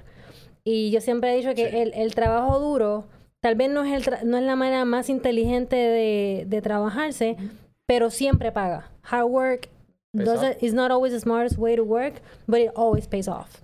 No sé cómo hacer el spanglish de eso. Pero, eh, eh, eh, que tú has aprendido a. A machetazo limpio, como estábamos diciendo ahorita, lo, lo que estás haciendo. Y que a pesar de que, de que tienes la experiencia, siempre es importante tener también un conocimiento especial y específico que tú puedas decir, ay, mira, aquí está Machiche que es esto, pero versus aquí está Machiche que se certificó de esto, que tiene esta, esta parte de conocimiento, eso no le quita tu experiencia. O no, eso al contrario, eso le añade una estructura al conocimiento que, que ya tú tienes dentro de ti. Um, otra cosa que también durante el tiempo que estuviste hablando me llegó a la mente, que dijiste que hubo mucho tiempo que trabajaste sin, sin presupuesto, sin cobrar, o sea, que estabas haciendo las cosas y que tardó mucho tiempo en eso florecer y yo eh, yo me he autoeducado por medio de libros. Y mi profesor favorito es Napoleón Hill. Hay un libro que se llama eh, Piensa y hágase rico. Y voy a parafrasear lo que dice, porque ese tiempo no lo leo. Dice que cuando el éxito llega, llega como, como, un, como un rayo tan rápido que en ese momento todo empieza a surgir y todo, eh, se empieza a conectar y tú, y tú de momento piensas como que, ¿de dónde salió todo esto? Que ahora casi que no tengo tiempo de, de manejar lo que estoy haciendo. ¿Dónde estuvo todo este éxito en todos estos años que estaba como que lento ese, ese camino en hacerse? Exacto. Pero es la manera en que el éxito se manifiesta y, y me gusta mucho que eh, el que has compartido tu historia porque me, o sea, es, es, es, es- la manifestación de que el, el, es- aunque es una, como dije ahorita, es una industria diferente, los principios del éxito siempre son los mismos. Y tú has- eres exitoso en lo que estás haciendo porque tú estás poniendo el trabajo detrás de la visión que, que tú mismo tienes de, y, y tu el, el- el estándar que tienes tú mismo de, de lo que quieres crear con, con Yo Soy un Gamer o en tu vida en general. Sí, muy bien. Eh, so, nada, en 2017 pasa, en 2017 pasa eso, 2018 entra, comienzo la universidad eh, y de ahí volvemos trabajando de gratis. Comenzamos otra vez en 2018, para eso para marzo a cobrar en Yo Soy un Gamer, que sé que también estamos trabajando. Eh, y poco a poco seguimos hasta 2019, que es donde fue que ya para julio hice nuevamente otra propuesta más de trabajo de negocio. Esta fue un poquito más alcorosa, un poquito más abarcadora, eh, porque tenemos ya unos clientes, tenemos a Ciclón, tenemos a Claro, y dije, ya lo, Frankie, este es el momento de irnos all in. O vamos all in o nos quitamos de esta mierda. Eh, y mano mía, literalmente. Eh, y le dije, mano, yo quiero, ser, quiero ir más allá. Y, y quiero hablarte claro. Quiero que me dé la oportunidad de manejar esto completamente. Aunque ya llevo manejándolo en gran por ciento y ya el day to day y, y las metas y las estrategias, ya llevo trabajándola de- por muchos años. Quiero un paso más allá y quiero que me permita libremente de yo tomar decisiones que llegue que tomarlas, el momento que tomarlas, y yo tener que discutirlas contigo. Y me dijo que sí, me que está, está de acuerdo, eh, confía completamente en mí, estaba dispuesto a ceder eh, su rol, ¿verdad? Eh, que, que, que aunque me lo cedió, él sigue ahí y yo siempre se lo dije, no te vayas para ningún lado, tú sabes, porque esto sigue siendo tu bebé al final, al final del día, tú sabes. Eh, y, y- y obviamente podemos compartir ideas, dos mentes piensan mejor que una, pero me ha permitido a mí a tomar decisiones un poquito más rápido, eh, decisiones que cambiar el day to day. Y obviamente no hemos recibido el exitazo que yo esperaba, porque obviamente Facebook cambió su algoritmo, pero hemos conseguido el exitazo de otra manera y un crecimiento de otra manera. Y hoy en día tenemos, estamos en la posición, eh, en una mejor posición que estábamos antes de comenzar en 2019 esto nuevamente. Eh, y muchas personas a veces no saben, nosotros somos una compañía indie, una compañía independiente, dependemos 100% de las ventas que generemos y dependemos 100% de lo que las personas eh, eh, nos donen. Para cerrar, entrar a un tema quizá un poquito más entretenido, eh, yo soy el director y, y- productor de lo que es el show de Univision, de de, de- eh, nosotros diseñamos, para que ustedes tengan una idea, en menos de 24 horas yo diseñé desde cero la idea nueva del show de Univision, si han visto Univision recientemente, eh, no ahora porque estamos en la pandemia, o sea, dije, fuck it, más o menos hemos mantenido, ¿verdad? El, el mismo flow, pero gráficamente y las ideas per se, pero la hemos hecho, eh, o no, no la, porque es mucho trabajo, pero si ven un poquito los episodios anteriores, eh, antes de la pandemia, eh, entonces idea la creamos en 24 horas, arte, cómo todo va a funcionar, cómo todo va a correr, una idea entre Frank y yo, sentamos, cómo hacerlo, pam, Hambo vs. Giga, lo creé en menos de 6 horas, todo, todo, toda la arte, todo. por- por- somos locos, o sea, Ujú. la hora verdad, somos tan atrevidos y locos, tenemos un equipo tan pequeño que no tenemos el chance de decir, ah, vamos a tomar tres meses para eh, crear una estrategia, no, no, no tenemos, o sea, hay, hay que hacer un cambio, sí, estamos todos, ok, vamos a meterle, pam. Y en seis horas yo creé un logo, creamos un intro, creé las artes, eh, creamos un formato que ya de por sí ambos tenían una mente, yo le di una estructura final, eh, Giga aportó casi el final ahí lo que cosas que faltaban, pum, zumbamos, y ese es el show que hoy en día, Jambo versus Giga, que se creó de la noche a la mañana, eh, porque estamos así el garete y estamos locos para el DH. Eh, aparte de eso, soy artista gráfico, obviamente a través de los años he trabajado con un montón de clientes. Mi último cliente grande fue esta muchacha, Gise Cifre, muchas veces hasta que la unión de Univision se enfogonó porque estaba haciendo el trabajo a ellos. Eh, eh, fuera de eso, trabajo páginas web eh, y dentro de todo, trabajo estrategias para clientes, soluciones para clientes, las redes sociales, mercadeo digital, presencia digital, que son dos cosas completamente diferentes, promociones de ads y un sinfín de cosas. Así que nada, es un poquito sobre mí, yo que lo tomo como una hora. Hablando de todo eso, ¿qué tal si nos movemos a hablar un poquito de lo que... No, es que- es que estaba-. Quería, quería como que repasar esa historia de Yo Soy un Gamer porque tú me entiendes, eh, ustedes sí, y todavía queda mucho más. Eh, en, en todo este tiempo ¿qué, qué tú crees que tome si, si alguien quiere empezar algo desde cero? Tú que tienes la experiencia, ya has estado ahí cerca de, de- de- del cero, pero, ¿sabes? Tú has estado ahí en, en el, ¿cómo te digo? En los tras bastidores. Que, que alguien que quiere empezar algo desde cero, por ejemplo, nosotros estamos haciendo este podcast. ¿Qué cosas tú has aprendido que personas como, como yo o personas como otras personas um, le- les puede dar como una, un upper hand y son errores bien comunes o, o que, que porque ahora mismo ha cambiado ¿me entiendes? las redes siguen cambiando pero que, Si que tú tú fueras un consejo que tú digas, mira, si, si tú fueras a boil it down, que es el principio más este es importante el principio. educarse. La educación es esencial. Muchas tenemos, eh, y, y yo creo que eso ha sido la parte de la educación solo desde chiquito, lo que hemos aprendido en cómo funciona un negocio. Hoy en día, especialmente este tipo de negocio eh, tecnológico, vamos, esto no tiene nada que ver necesariamente con videojuegos, la área tecnológica, para tú ser exitoso eh, a gran escala y, y- y avanzar y lograr diferentes metas, tienes que conocerlas, tienes que hacer muchas cosas tú sabes, porque si no tienes que contratar a alguien que sepa hacer las cosas. Y arrancando, si no tienes el dinero para hacerlo, ya lo consideras como una limitación y no vas a hacer nada. Eh, sobre educarse en los temas asociados a, so, necesito arte gráfica, tengo que aprender arte gráfica o pagar a alguien. Necesito eh, hacer redes sociales, tengo que pagar por redes sociales o aprender, pagar un curso o sentarme con, con un experto, par de que que me enseñe cómo hacerlo. Eh, esa, va a ser la, esa es la, la número uno y, y, y eso es lo que hemos nosotros eh, hecho, tú sabes, eh, porque no hay dinero, o sea, no, no, nosotros no podemos tomarnos el, el, el, el sweet time de, ah, vamos a contratar a fulano para que nos haga tal cosa, ah, vamos a hacer tal cosa. A ver, nosotros, hay que poner nosotros ponernos creativos y si no sabemos algo, buscarlo, y cómo lo hacemos, y cómo lo creamos, y, y, y hacerlo. tú No, sabes. hay dinero, hay dinero on the making, on the making, porque esta ha sido una industria muy lucrativa. Ujú. sí no no cuando dice cuando dice que también- Dinero on the making, you're gonna make money after.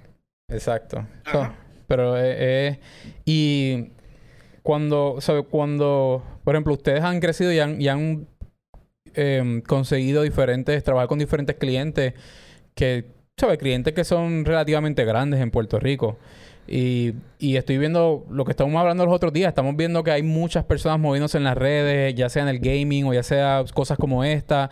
O, you know, las redes se están moviendo bastante con todo esto de la pandemia. Y hay muchas personas en el gaming Sí. que quizás están creciendo, ¿me entiendes? ¿Cuál es, o sea, cómo funciona, cómo es esa, cómo es esa, cómo se dice, Um, Dinámica. dinámica? ¿Cuál- ¿Cómo es esa dinámica cuando tú ya tú tienes un, un- un- una plataforma? ¿Cómo funciona la dinámica cuando tienes un cliente frente a ti? ¿Cómo, you know, cómo, cómo tú llegas a esos eh, contactos? mucho, mucho, y eso hay que empezar desde el principio como tal, porque es que muchos entran a hacer live stream y contenido en vivo y a transmitir videojuegos porque se dejan llevar eh, o quieren imitar, ¿verdad? A, a los más grandes. Eh, eh, Ninja, Shroud, eh, Dr. Disrespect y todas estas personalidades que han generado eh, un estilo de vida y un ingreso eh, masivo. Muchas de estas personas son hasta millonarios por lo que hacen. Eh, igualmente a youtubers que, generan un montón de dinero. Eh, así que eso motiva a muchos jóvenes, a muchas personas a decir, ya, si yo le meto los videojuegos, esto va a ser un pan quitado. Realmente no es así, ¿ok? Si mi recomendación siempre a las personas que están comenzando a hacer live stream es que no lo hagas porque tú quieres ganar dinero. Sí, eso va a ser parte de y siempre tienes que tener la meta y, eh, siempre tiene que ser uno de los objetivos, pero no puede ser uno de los primeros objetivos. El primer objetivo tiene que ser en desenvolverte y aprender y crecer en lo que estás haciendo. Hacer live stream no es fácil. Eh, los muchachos en la oficina, que estamos haciendo live stream en Facebook de la oficina, eh, que tenemos a Jaffer primero, después tenemos ahora a Papo Pistola, por un tiempo tenemos a Gwen, por la pandemia ha apagado- ha apagado eso, tenemos a, por la noche a, a Phantom. Eh, ellos me han aprendido, se han dado cuenta que, mano, estar más de dos, tres horas pegado a una cámara, hablando, interactuando, jugando, no es tarea fácil. Esto, requiere eh, mucho ejercicio, requiere mucha experiencia, requiere tu mejorar tu dicción, requiere tu mejorar eh, eh, tu endurance, o sea, cuando, o sea, requiere que tú salgas a correr, requiere que tú comas correctamente, requiere tantas y tantas cosas que estas personas se han dado cuenta, tú sabes, y ha sido un proceso de aprendizaje que esto no es fácil. Cuando hablamos entonces de hacer dinero y hablamos de decir, ah, pues hermano, yo voy a hacer esto, ya yo estoy, qué sé yo, estoy generando 5 mil, ¿verdad? Y voy a exagerar un poco porque quiero tirarlo más arriba. Estoy generando 5 mil views por, por mi live stream, tú sabes. Tengo 20 mil seguidores, ya voy para 30 mil, estoy en crecimiento masivo. ¿Qué vas a de saber bien claramente? Que a los clientes no le importa absolutamente nada tu crecimiento, ¿ok? Tú estás compitiendo con cientos y cientos de otras marcas, cientos y cientos de otras opciones en la mesa. Que tú hagas live stream no te hace especial. Eh, eh, y tú estás sigues compitiendo con otros más en tu propia eh, niche en tu propio nicho. Si tú haces, si tú haces live stream, está en el game. Si haces gaming, que eso es tu competencia, hermano, lamentablemente tu competencia, yo soy un gamer, eh, y tu competencia son las otras plataformas de videojuegos en Puerto Rico, y, y esto no es en Puerto Rico específico, esto mismo aplica para diferentes países y diferentes lugares específicos, ¿verdad? Pero el caso de Puerto Rico también, tú estás en Puerto Rico, estás fastidiado, o sea, tú no, no, no, vas a hacer dinero realmente eh, desde, con un cliente. Es bien raro que tú logres un, lograr con un cliente. Si logras con un cliente, tienes que matarte en vender tu producto, tienes que realmente crear buenas propuestas, buenas presentaciones, ponerte out there, ser bien humilde y explicarle sobre todo al cliente qué DH tú haces y cómo el cliente se va a beneficiar de eso.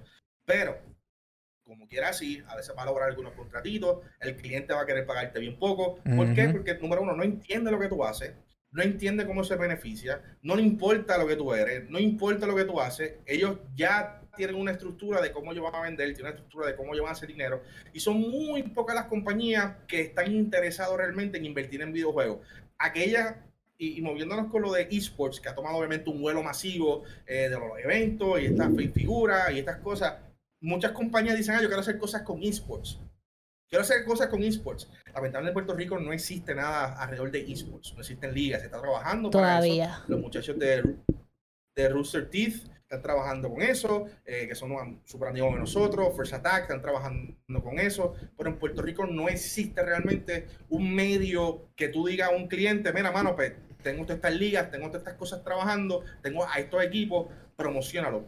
Hay varios jugadores, hay varias fichas, estamos trabajando con el gobierno, que nosotros han escuchado muchas cosas pasando, están votando en la, en la comisión de los videojuegos y demás eso lo que están buscando es eh, ayudar, flexibilizar y, crear incentivos mm. que motiven y ayuden a crecer la industria de videojuegos en Puerto Rico. O sea, la industria de videojuegos en Puerto Rico en este momento es como decir los Islanders en, en Puerto Rico.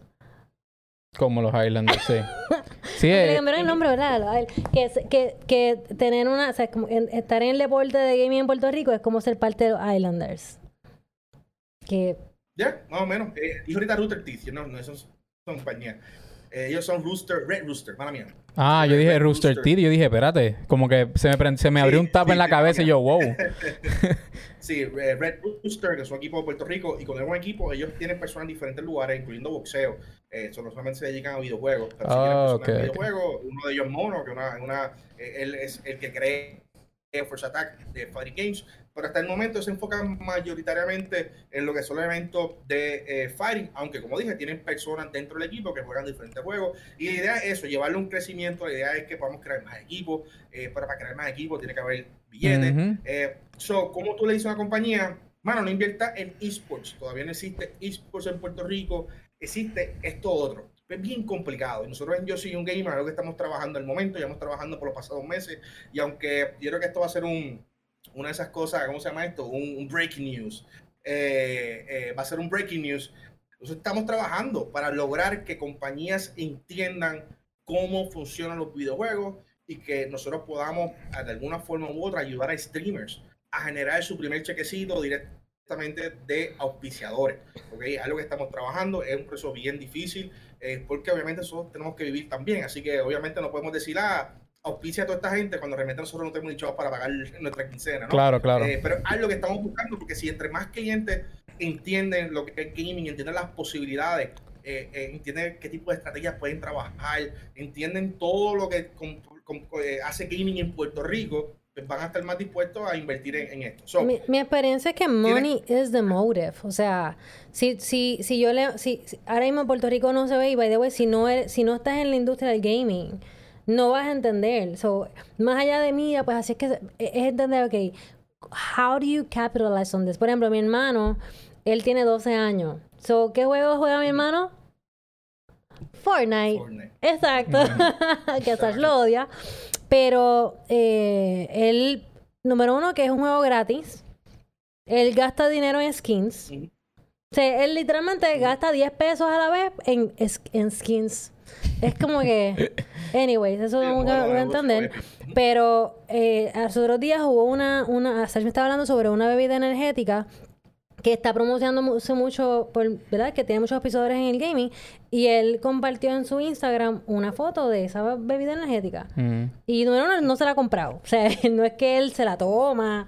Sencillamente que como él ve ese hype de esa vida y él es un, un gamer en Fortnite, pues él, él se siente identificado con eso. Ujú. Va que en Puerto Rico, ¿verdad, Machiche?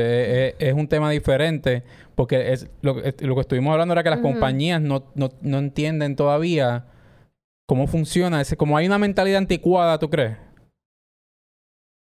Sí, ma- ma- eh, yo creo que, que principalmente es la mentalidad. Segundo, Puerto Rico se encuentra en una zona gris. Eh. Y esto hay que explicarlo siempre a todo el mundo. Eh, estamos en una zona gris. No somos Estados Unidos, pero sí somos Estados Unidos. No somos Latinoamérica, pero sí hablamos español, so somos Latinoamérica. So, para efectos de muchas compañías y muchos de nuestros partners, Samsung, eh, por mencionar uno, eh, a veces nos ponen como Latinoamérica, a veces nos ponen como Estados Unidos. Nosotros llegamos a tantos lugares que al mismo tiempo no llegamos a ningún lugar. Y entonces es bien difícil que una compañía quiera invertir tantos recursos en una isla eh, que a pesar de que logran ventas, que si Jesse Penny es el que más tienda vende, que si tal tienda la mejor que vende, eso no significa que realmente vayan a invertir todos los recursos que van a invertir en otros lugares donde hay más población y ellos pueden realmente decirle, ah, pues mira, esta tienda me va a generar más dinero porque hay más gente en esta área. So, Puerto Rico sufre de eso en todos los aspectos y en toda la industria, no importa que no trabaje en Puerto Rico, si hace algo en Puerto Rico, usualmente está siendo afectado porque estamos en una zona gris. No somos Como que hay un no cap somos- tú sabes, y de no- personas. De cuántas personas pueden reach, maybe. Sí, le- vamos, vamos a tomar como un paso, vamos a tomar un paso atrás, vamos a eh, eh, explicando un poquito cómo funciona esa dinámica de una compañía se contrata con Yo Soy un Gamer, cierra un contrato para, para promoción, cómo, cómo, cómo exactamente que, que se gana dinero de esa manera, cómo tú puedes monetizar de esa manera. Eh, nada, vendiendo espacio. Sin, O sea, sin, obvio- espacio obviamente sin, sin dar detalles, sin darle unos de- detalles, y, y, ¿sabes? Internos. Claro, un poquito pero- más generoso. específicamente, o sea, eh, eh, exacto, hay diferentes maneras de tú vender tu producto, pero tú estás vendiendo un servicio, y tu producto al momento, en el caso de nosotros, nuestro producto es nuestra página, nuestra plataforma, estamos en todas las redes sociales, hacemos un montón de cosas. So, tú, tú coges cada una de las cosas que hacemos y le pones un precio, eso tiene un valor porque tiene un reach, tiene, el reach es un alcance, cuántas personas estamos llegando, cuántas personas están interactuando con nuestras cosas, por eso la importancia, nosotros crear contenido relevante, por eso nuestra importancia de crear estrategias de cómo publicamos, qué publicamos, cuándo publicamos. Todas estas cosas, obviamente, eh, hay que estudiarlas, hay que analizarlas, hay que ver los reportes. O sea, esto es un, un back trip que puedo hablar 15 horas de esto, So, pero aunque, de esa aunque, manera tú creas. Ajá. Ajá. aunque es, espérate, estoy llegando, estoy llegando. Aunque Ajá. es algo nuevo que no tiene necesariamente un, por ejemplo, a- a- anteriormente era la radio y televisión, donde las personas compran espacio, ¿verdad? Lo estoy relacionando en mi mente, puede que esté incorrecta, pero estoy haciendo las, ases- las asociaciones en mi mente, me corrige si estoy incorrecta, pero hoy día, yo, o sea, yo no sabía cuánta gente necesariamente estoy llegándole eh, en un programa de televisión, un programa de radio, mientras que aquí yo tengo los analytics. De que, mira, tanta Exacto. gente estuvo más de cierto tiempo, o tengo tantas este, personas que, me, que, que son mi audiencia eh, fija, son tantas personas, o sea, que es, es más fácil, o sea, puede que sea más fácil llevar, un, llevar una estrategia de, de mira, est- esto es lo que yo puedo ofrecerte, este es mi reach, como estoy diciendo, la desconexión, Exacto. y es una pregunta, la desconexión está entonces en cuál es el vehículo, que en este caso es el gaming. ¿Crees que esa es la desconexión? Eh, no, no, va, va más allá. Eh, sí, o sea, tiene que ver sí con el gaming, pero va un poquito más allá porque a pesar de que uno diría, oye, eh, es más lógico ahora porque puedes ver la data 100% real de lo que está pasando con tu producto, todavía sigue habiendo una mentalidad de que los medios tradicionales pues, son mejores para hacer lo que el cliente, o sea, lo- las cosas que quiere hacer. So, nosotros, porque esto es algo nuevo, esto realmente no existe una guía real, o sea, Ujú. Estados Unidos se funciona diferente con en Puerto Rico. Nosotros hemos creado como este crossover entre lo que se hace en radio, se hace en televisión, y hemos diseñado, ¿verdad? Cosas alrededor de esa mentalidad. Ajá, ok, ok. nos Ya. hace difícil todavía vender cosas Ah, no, no, todo tú y yo tenemos que hablar. en la industria. Por eso es que, este por eso es que, gusta. por eso es que el show lo hacen por Univision. Aparte del live, ¿no? De- de- es, más profundo. O sea, no, no quiero decir que okay. Tal vez el nombre Univision.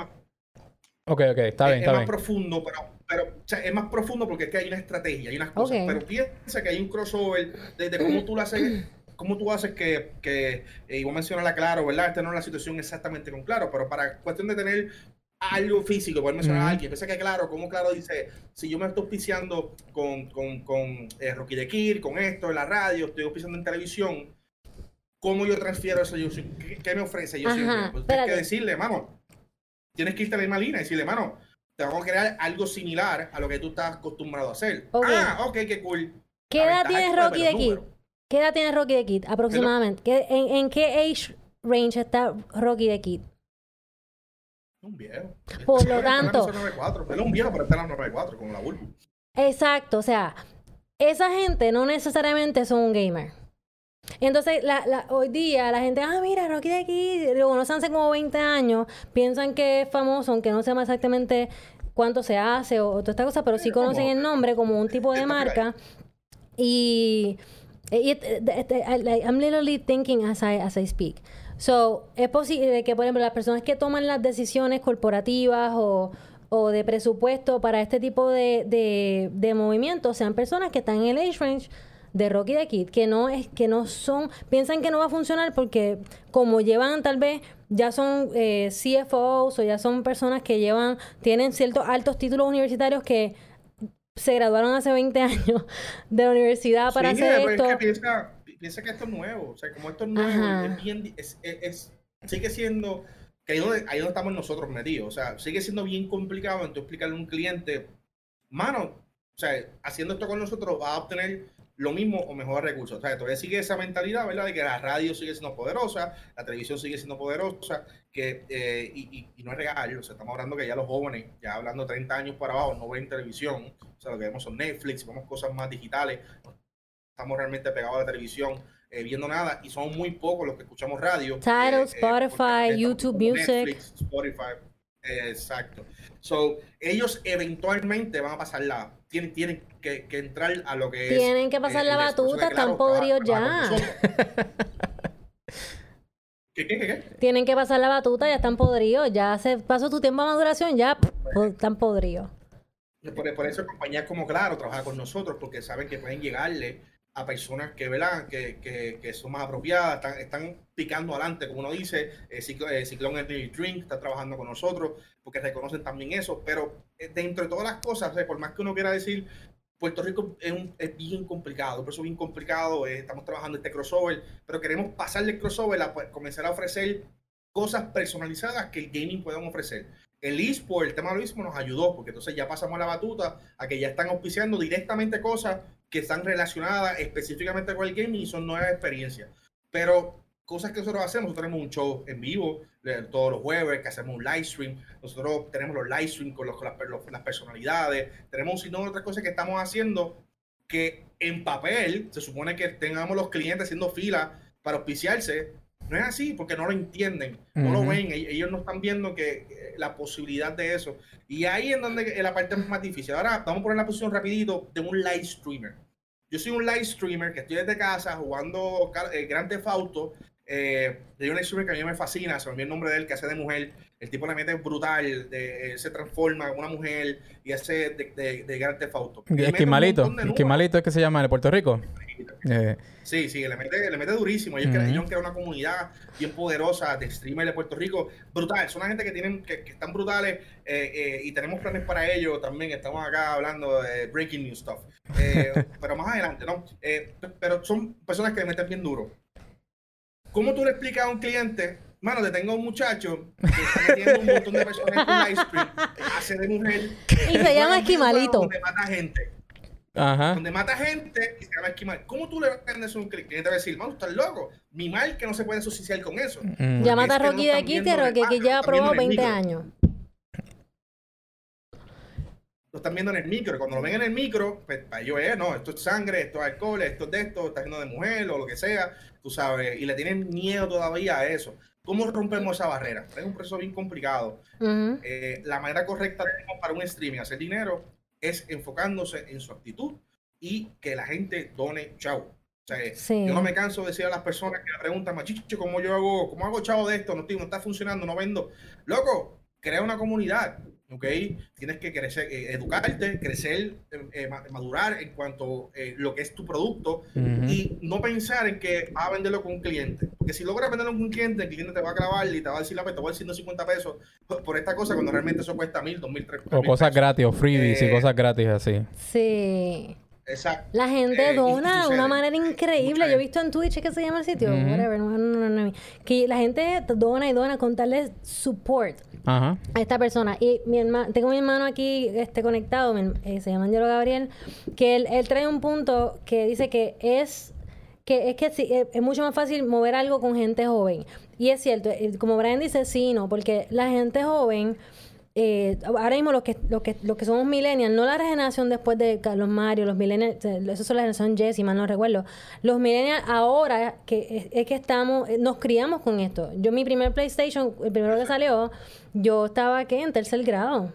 Realmente fue un regalo de Navidad que no era para mí. Mi papá supuestamente era para mí, pero realmente era para él. Mm. Entonces, este, o sea, yo, para mí fue, cuando yo estaba en tercer grado, o sea, yo tenía que ocho años, una cosa así. So, pues, yo me, para mí es algo normal crecer con un- una consola, eh, para no ofender a los que usan Xbox y todas esas cosas. So, eh, la, la, la, hoy día la gente, los que estamos eh, teniendo el poder adquisitivo para crecer, somos los millennials, sea, somos los que estamos ahora mismo eh, casándonos, comprando casas, estamos, estamos preparados, ¿verdad? Eh, profesionalmente estamos en ese, en ese crecimiento, pero todavía el presupuesto, y te digo de la manera, desde el punto de vista financiero, que es muy fuerte, en este momento están en proceso de construcción. O sea, en- est- están, están construyendo su vida versus las personas que eh, comenzaron en media. Vamos a poner otra vez el ejemplo de Rocky de aquí, contarle de traer el punto de que ya están esos cuarenta y tantos, picando para los cincuenta. Es más, está Roberto Vigoro, que ahora también está poniendo sus fotos. Luisito, palitos. Luisito, Luisito Vigoró. Ay, Luisito Vigoró, ay, Dios mío. Eh, so, o sea, est- estas son personas que ya están, ya salieron de sus hijos, ya salieron de una carrera, que están en la parte de, de- ya, pa- ya pagaron su casa, so, tienen un una, eh, poder adquisitivo mayor para gastar en, en estas cosas y pues no tienen tal vez la perspectiva de que en 10 años el gaming va a ser una de Es las industrias Yo creo que ahora... Ajá, sí, sorry, sorry. Termina el... no, sí, que el, el gaming va a ser lo normal para los que tenemos realmente la capacidad de invertir o la capacidad de, de meterle dinero a esto. Because you put, put the money where your mouth is. Yo siempre digo mucho eso. So we, right now, we cannot necessarily put the money where our mouth is because we're in process of building ourselves. Yo creo up. que ahora en Puerto Rico, hablando de Puerto Rico específicamente, there's something happening, ¿me entiendes? Porque todo el mundo quiere hacer live stream de gaming en Puerto Rico ahora. Eso en Estados Unidos ya... Y como quiera en Estados Unidos está, está, está explotando todavía. Y en, ¿sabes? El que pique, para, en mi opinión, el, el que pique adelante ahora, el que, el que desde ahora esté ahead of the curve, ahora a mí, pero te digo ahora, hoy, en, en cinco años, es más, quizás menos de cinco años, va a estar, ¿sabes? Va a estar en otro nivel. Como cualquier inversión. Es más, vamos a ver. Si te casas, si te casas con un Eh, streamer Pero hoy, yo, por lo menos, ajá, por lo menos de mi punto de vista, eh, eh, creo que nunca, nunca vamos a pasar realmente la curva donde una compañía quiera realmente invertir específicamente, eh, en este caso, en live streamers. Porque yo, yo por lo menos no lo veo real y me estoy basando en lo que está pasando con los live streaming de afuera. Sí, hay unas marcas que consideran que su producto pega con este streamer o pega con, con este juego, o pega con esta cosa. Pero yo no creo que esa curva va a pasar. Lo que va a pasar es, eh, y que supone que, que comience a pasar, es que medios como nosotros, eh, eventos, personas como First Attack, eh, el equipo de Red Rooster, esas son las- el tipo de organizaciones que son más completas, tienen una estructura, son un negocio, vamos, eh, donde, que van a ver realmente el crecimiento y van a ver la parte positiva de estos clientes y estas oportunidades. Un streamer, al menos que cree una, un negocio más allá, que, que volvemos, que eso es lo que se supone que estén haciendo los streamers. Ujú. ¿ok? No están maximizando. ¿Por qué? Porque quizás no tienen a alguien a quien seguir, no tienen a quien preguntarle, no tienen, que no tienen a quien hablarle. Es algo que nosotros estamos trabajando, pero es complicado, hablemos, y eso más adelante podemos hablarlo después. eh, porque tú necesitas tener las herramientas y, y, y, y- que te diga, mano, tú sabes, deja de estar pensando que algún día va a coger un sponsor. No, no piensa en eso. Piensa en cómo tú puedes hacer chavo ahora, tú solo. Entonces ponte creativo, ¿me entiendes? Y comienza, eh, especialmente, busca chavos de tu propia comunidad. Es la forma más fácil de tú comenzar a hacer, ver tu primero chavito. Eh, y comienza a crear otro tipo de contenido que te pague orgánicamente, porque Facebook paga por los ads, YouTube paga por los ads. So, tú tienes que buscar la manera de tú crecer tu contenido al nivel que tú puedas decir, ah, bueno, ya yo puedo vivir esto, pues estoy con ya mil, dos mil dólares mensuales, eh, y eso me da por lo menos para arrancar y puedo reducir mi trabajo y me da por lo menos arrancar adelante. Obviamente, hay que meterle mucho tiempo, hay que estar grinding, o sea, hay que estar repitiendo las cosas. Hmm. eh, y esto no todo el mundo está dispuesto en hacer. Muchos comienzan, están un par de meses, se quitan, otros están un año, se quitan, algunos llegan a cierto punto, se quitan, porque no es fácil, no es fácil tú estar todo el tiempo metiéndole y no estar viendo ni un solo peso o recibiendo muy poco dinero, porque esto no es para todo el mundo. Entonces, eh, como tú mencionaste ahorita, Sach, eh, eh, Estados Unidos sigue explotando, en Puerto Rico está explotando, y esto va a haber un momento donde va a haber tantas personas haciendo ruido todo el tiempo que va a ser eso, va a ser ruido, y realmente, por lo menos, yo no lo veo que esto explote para los streamers. Sí veo, ¿verdad? Uno que otro streamer que sí logra dar un palo, que sí logre quizá, ¿verdad? Eh, juntarse con una, alguna compañía y lanzar un producto, pero por menos yo no veo que compañías grandes vayan realmente a considerar live streaming como tal, como un, un venue de, de, ah, yo soy Coca-Cola, voy a meter en, en- en streaming. No, o sea, no, no lo veo, por lo menos no lo veo por los próximos 10, 15, 20, 30 años pasando, pero sí veo que van a comenzar a, co- a coger en serio lo que son los videojuegos y plataformas como la Yoshi Gamer, plataformas como dije, los eventos, etcétera, sí van a estar viendo un crecimiento masivo,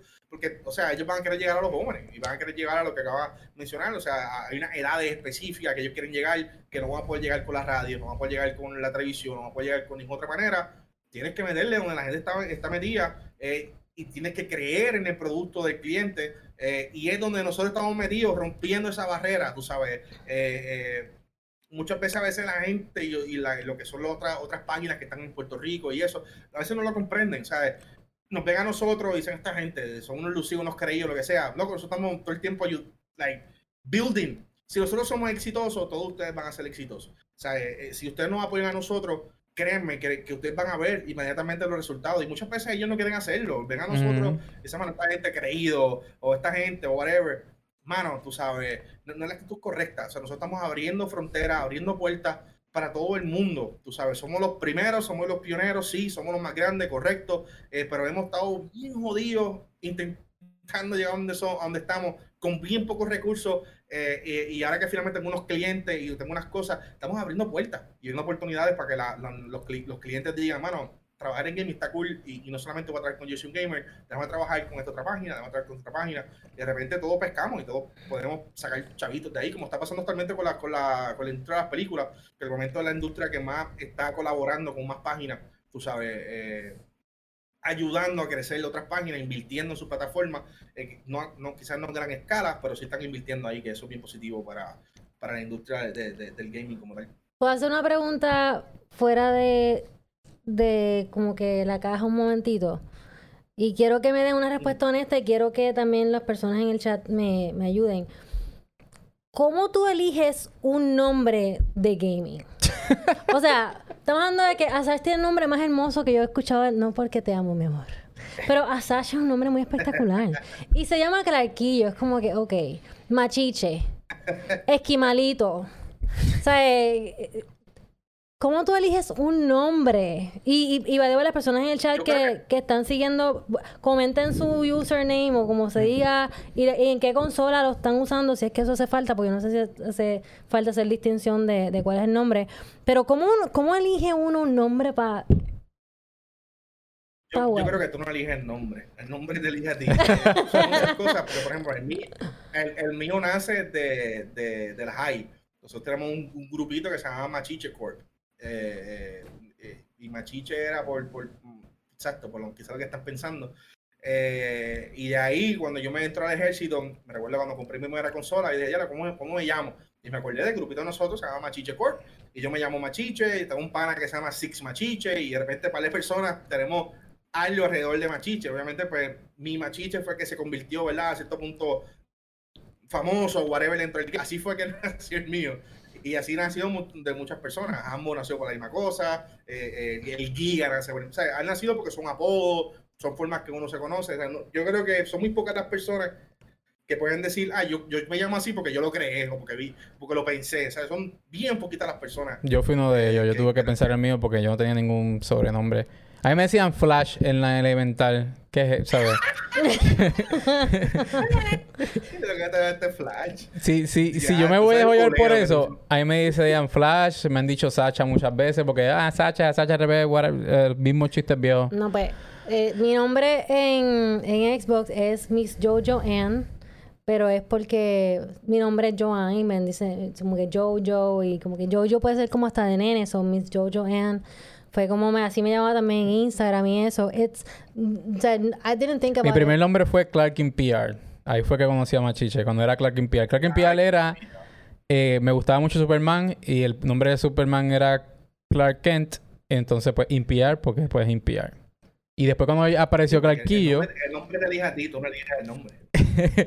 eh, entonces, cuando hice Clarquillo fue como que... el- Déjame cambiar Clark in PR y déjame hacer como una versión, qué sé yo, más criolla de eso. Clarquillo.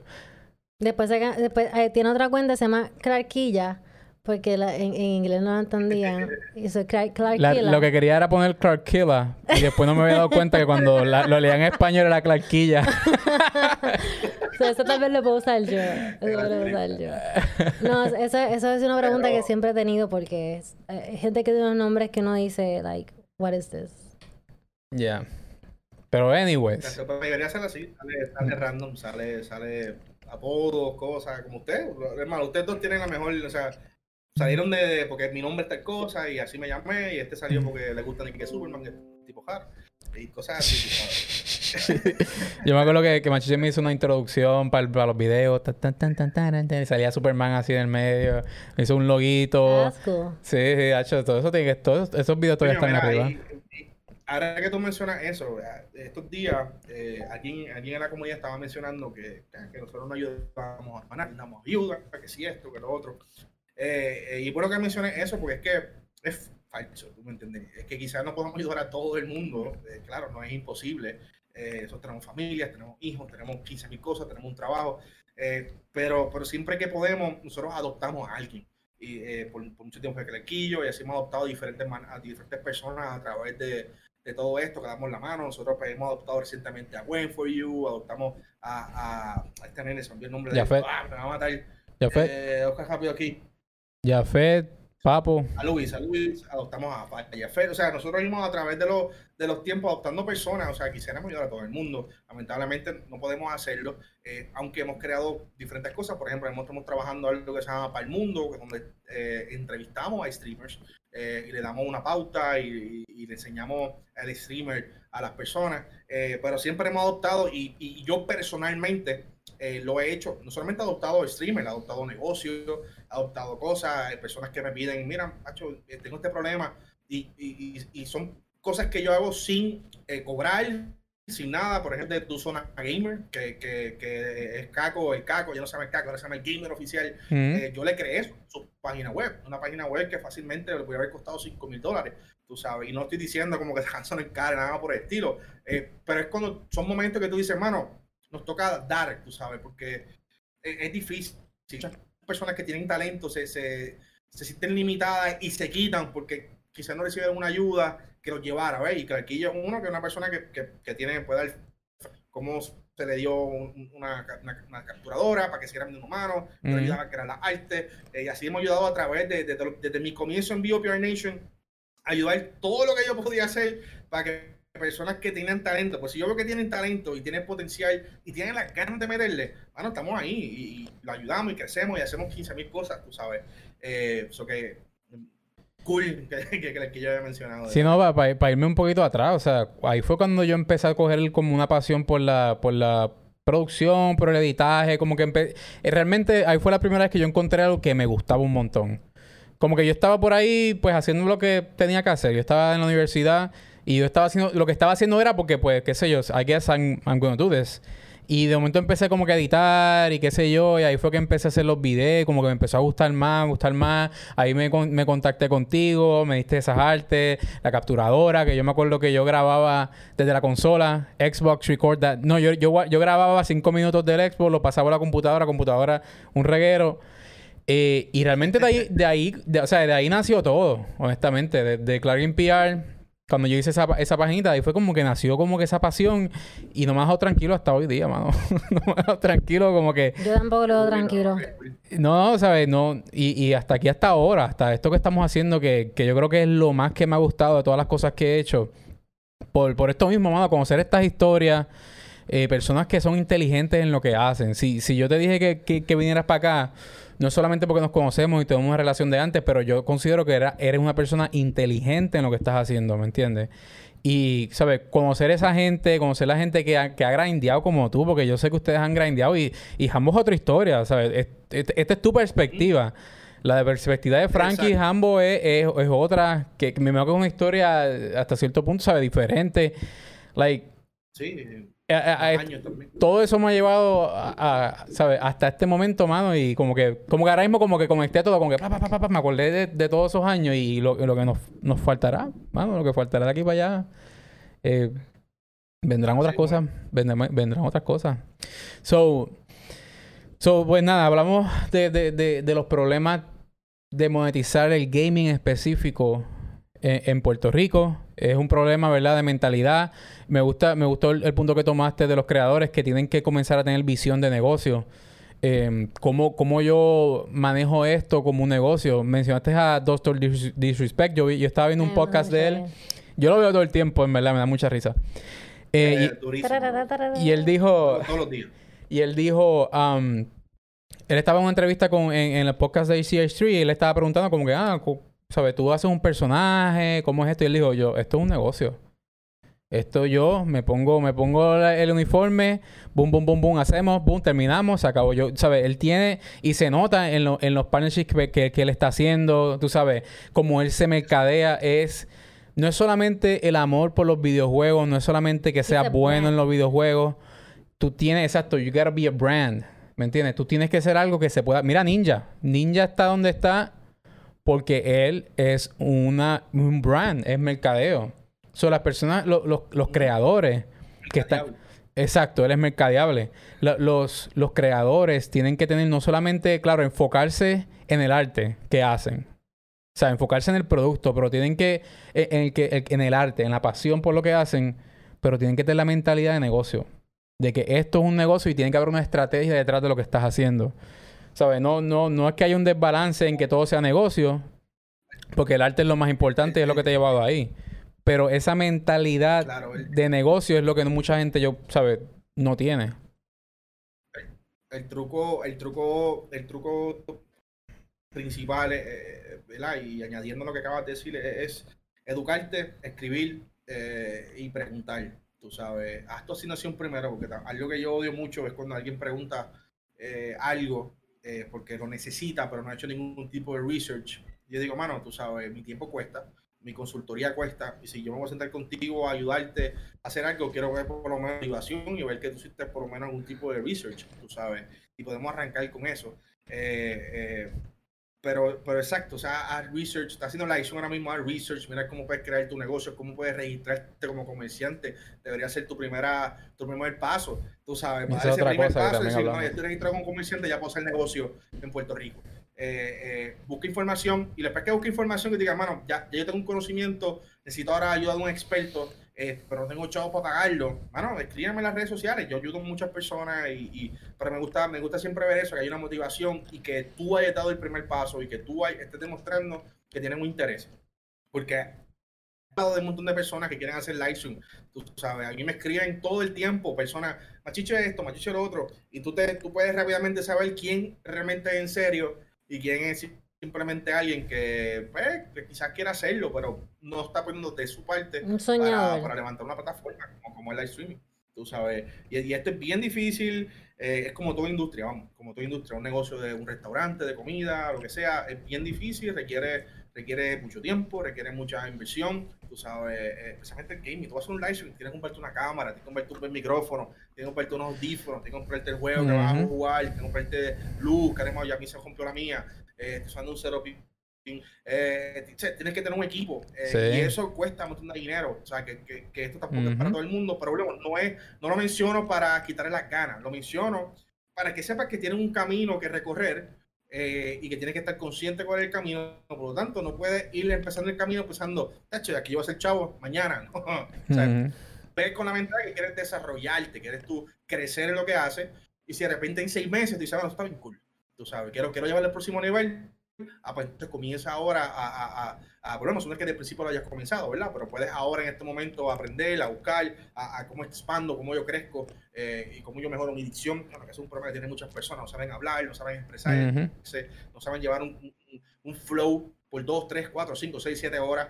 Eh, son, son un montón de cosas que, que lleva a hacer streaming, que es una de las partes, ¿verdad? Que, que, que yo creo que la mayoría de las personas quieren hacer y, y se ven motivados a crear y es, difícil, esto no es, nada de fácil. Machiche, ¿dónde, eh, mencionaste, dónde puede conseguirte la gente para que den like tu página, para que te mantengan en su en sus redes sociales?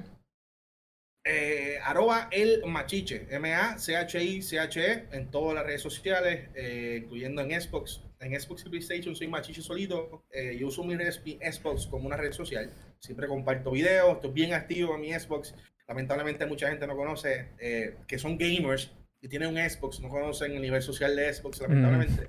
Eh, pero me consiguen todas las redes sociales, me pueden escribir eh, y lo que sea, sea para contratarme, sea haya con arte gráfica, sea simplemente hablar un rato, como eso aquí otra vez, que empezó, me escribió, mira, loco, papá, para que cosas son unas cosas. Y si tengo el tiempo y la oportunidad, porque volvemos, esta pandemia cualquiera diría, veo muchos afortunados diciendo, ah, estoy en mi casa, descansando, estoy para acá lamentablemente yo creo que mi trabajo se ha duplicado desde que estamos en la pandemia, gracias a Dios, ¿verdad? Eh, es una bendición, ¿verdad? Porque no, no, son muy pocos los que están trabajando, pero dentro de las cosas, pues trabajo dos y el tiempo se me hace más, más, complicado, pero siempre uno saca tiempo para, para ayudar, especialmente si son clientes y quieren desarrollar cosas y quieren inventar, lo inventamos cualquier cosa. Noob estaba por ahí, él es uno de mis clientes, él es de la liaison que yo tengo con, con la Army, la Puerto Rico Army National Guard y así mismo, o sea, eh, ellos no creían en que el gaming era realmente una solución.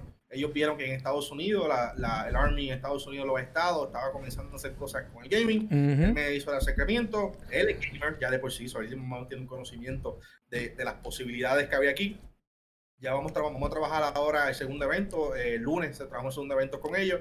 Eh, están enchulados porque realmente han visto resultados que yo creo que no habían visto jamás y nunca desde que se fundó el Army National Guard, más allá de quizás las guerras que eran que era obligatorio. Así que yo creo que tenemos una oportunidad grandísima, ¿verdad? En, aumentar con ellos y, que se conviertan en nuestros clientes, ¿verdad? Y, yo creo que esa es la meta. Tengamos muchos clientes y es el equipo de trabajo. Una, una, una última pregunta este, antes de cerrar. tienes, tienes un montón de determinación y, y, eres una persona muy brillante. ¿Cuál es la mentalidad? ¿Cuál es, cuál es tu, tu mentalidad detrás de eso? ¿Qué es lo que tú quieres aportar, ya sea a tu familia, a tu comunidad, al mundo? ¿Qué, qué es lo que tú quieres um, aportar? ¿Cuál es el mindset detrás de toda tu determinación? Mucho, aparte de lo técnico, que, que las cosas técnicas que haces, ¿cuál es el mindset detrás de, de esa determinación? Bueno, eso, eso es como que un poquito complicado. Pusiste en el spot. Eh, sin entrar en mucha mierda, yo creo que al momento, al momento, lo que me motiva, con, ¿verdad? Me motiva a hacer esto y lo que sea, es mi nena. Yo tengo una nena que tiene 11 años. Eh, si yo puedo proveer para ella, pues obviamente lo voy a hacer. Así que eso me motiva a darle duro. O sea, estoy, estudio full time, porque bueno, estudio con una clase full time, full, full time, 18 créditos, eh, full time. trabajo y soy papá full time y soy esposo full time, no sé cómo encuentro tiempo. Eh, así que creo que esa es la motivación principal y eso, el momento por eso lo hago, por mi nena. Eh, y obviamente yo tengo siempre algo en mi mente, ¿verdad? Y quizá eh, suene como suene, pero hacer chavo siempre tengo en mi mente y siempre busco la manera en cómo yo puedo hacer chavo. Si yo puedo hacer chavo, puedo mantenerme, puedo mantener mi familia y puedo ayudar a más personas. Porque que no tengo necesidad de realmente venderle mi servicio a todo el mundo, puedo realmente voluntariarme, y son cosas que estamos haciendo al momento con la Asociación del Cáncer, y estamos haciendo un montón de cosas, eh, trabajo voluntario, por eso mismo, porque realmente nos sentimos más cómodos en hacerlo porque tenemos chavitos, estamos, nuestras nuestras preocupaciones están seguras, ¿verdad? Pero esas son las dos cosas, hermano, hablando claro. Chévere. Sin entrar en mucho contestación Miss Universo. Qué, bonito ver, qué bonito ver que, que, realmente están manifestando lo que, lo que hay dentro de ti.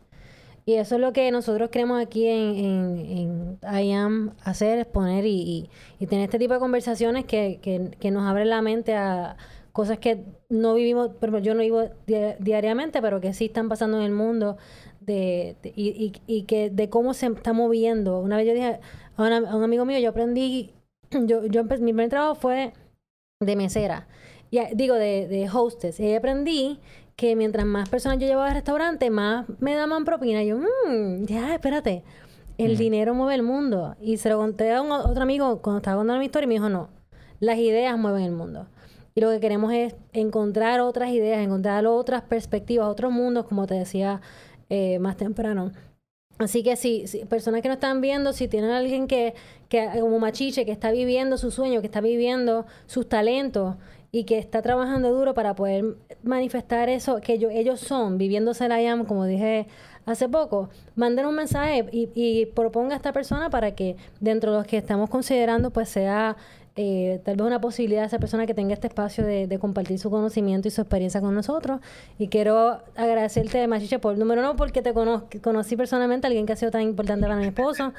Eh, y número dos, pues por tomarte el tiempo de, compartir con todos aquí en, en el chat y, con los que están pendientes lo que, lo que hay dentro de ti. Sí, seguro, ¿no? Gracias por la invitación. Que se repita, porque yo creo que hay mucho, mucho más. yo estoy todavía pensando como que en tantas cosas de soluciones mundiales, podemos, podemos crear un negocio en una hora, o sea, podemos hacer 15 mil cosas. Eh, así que, no, muchas gracias, de verdad que sí. Y, creo en este proyecto que es una...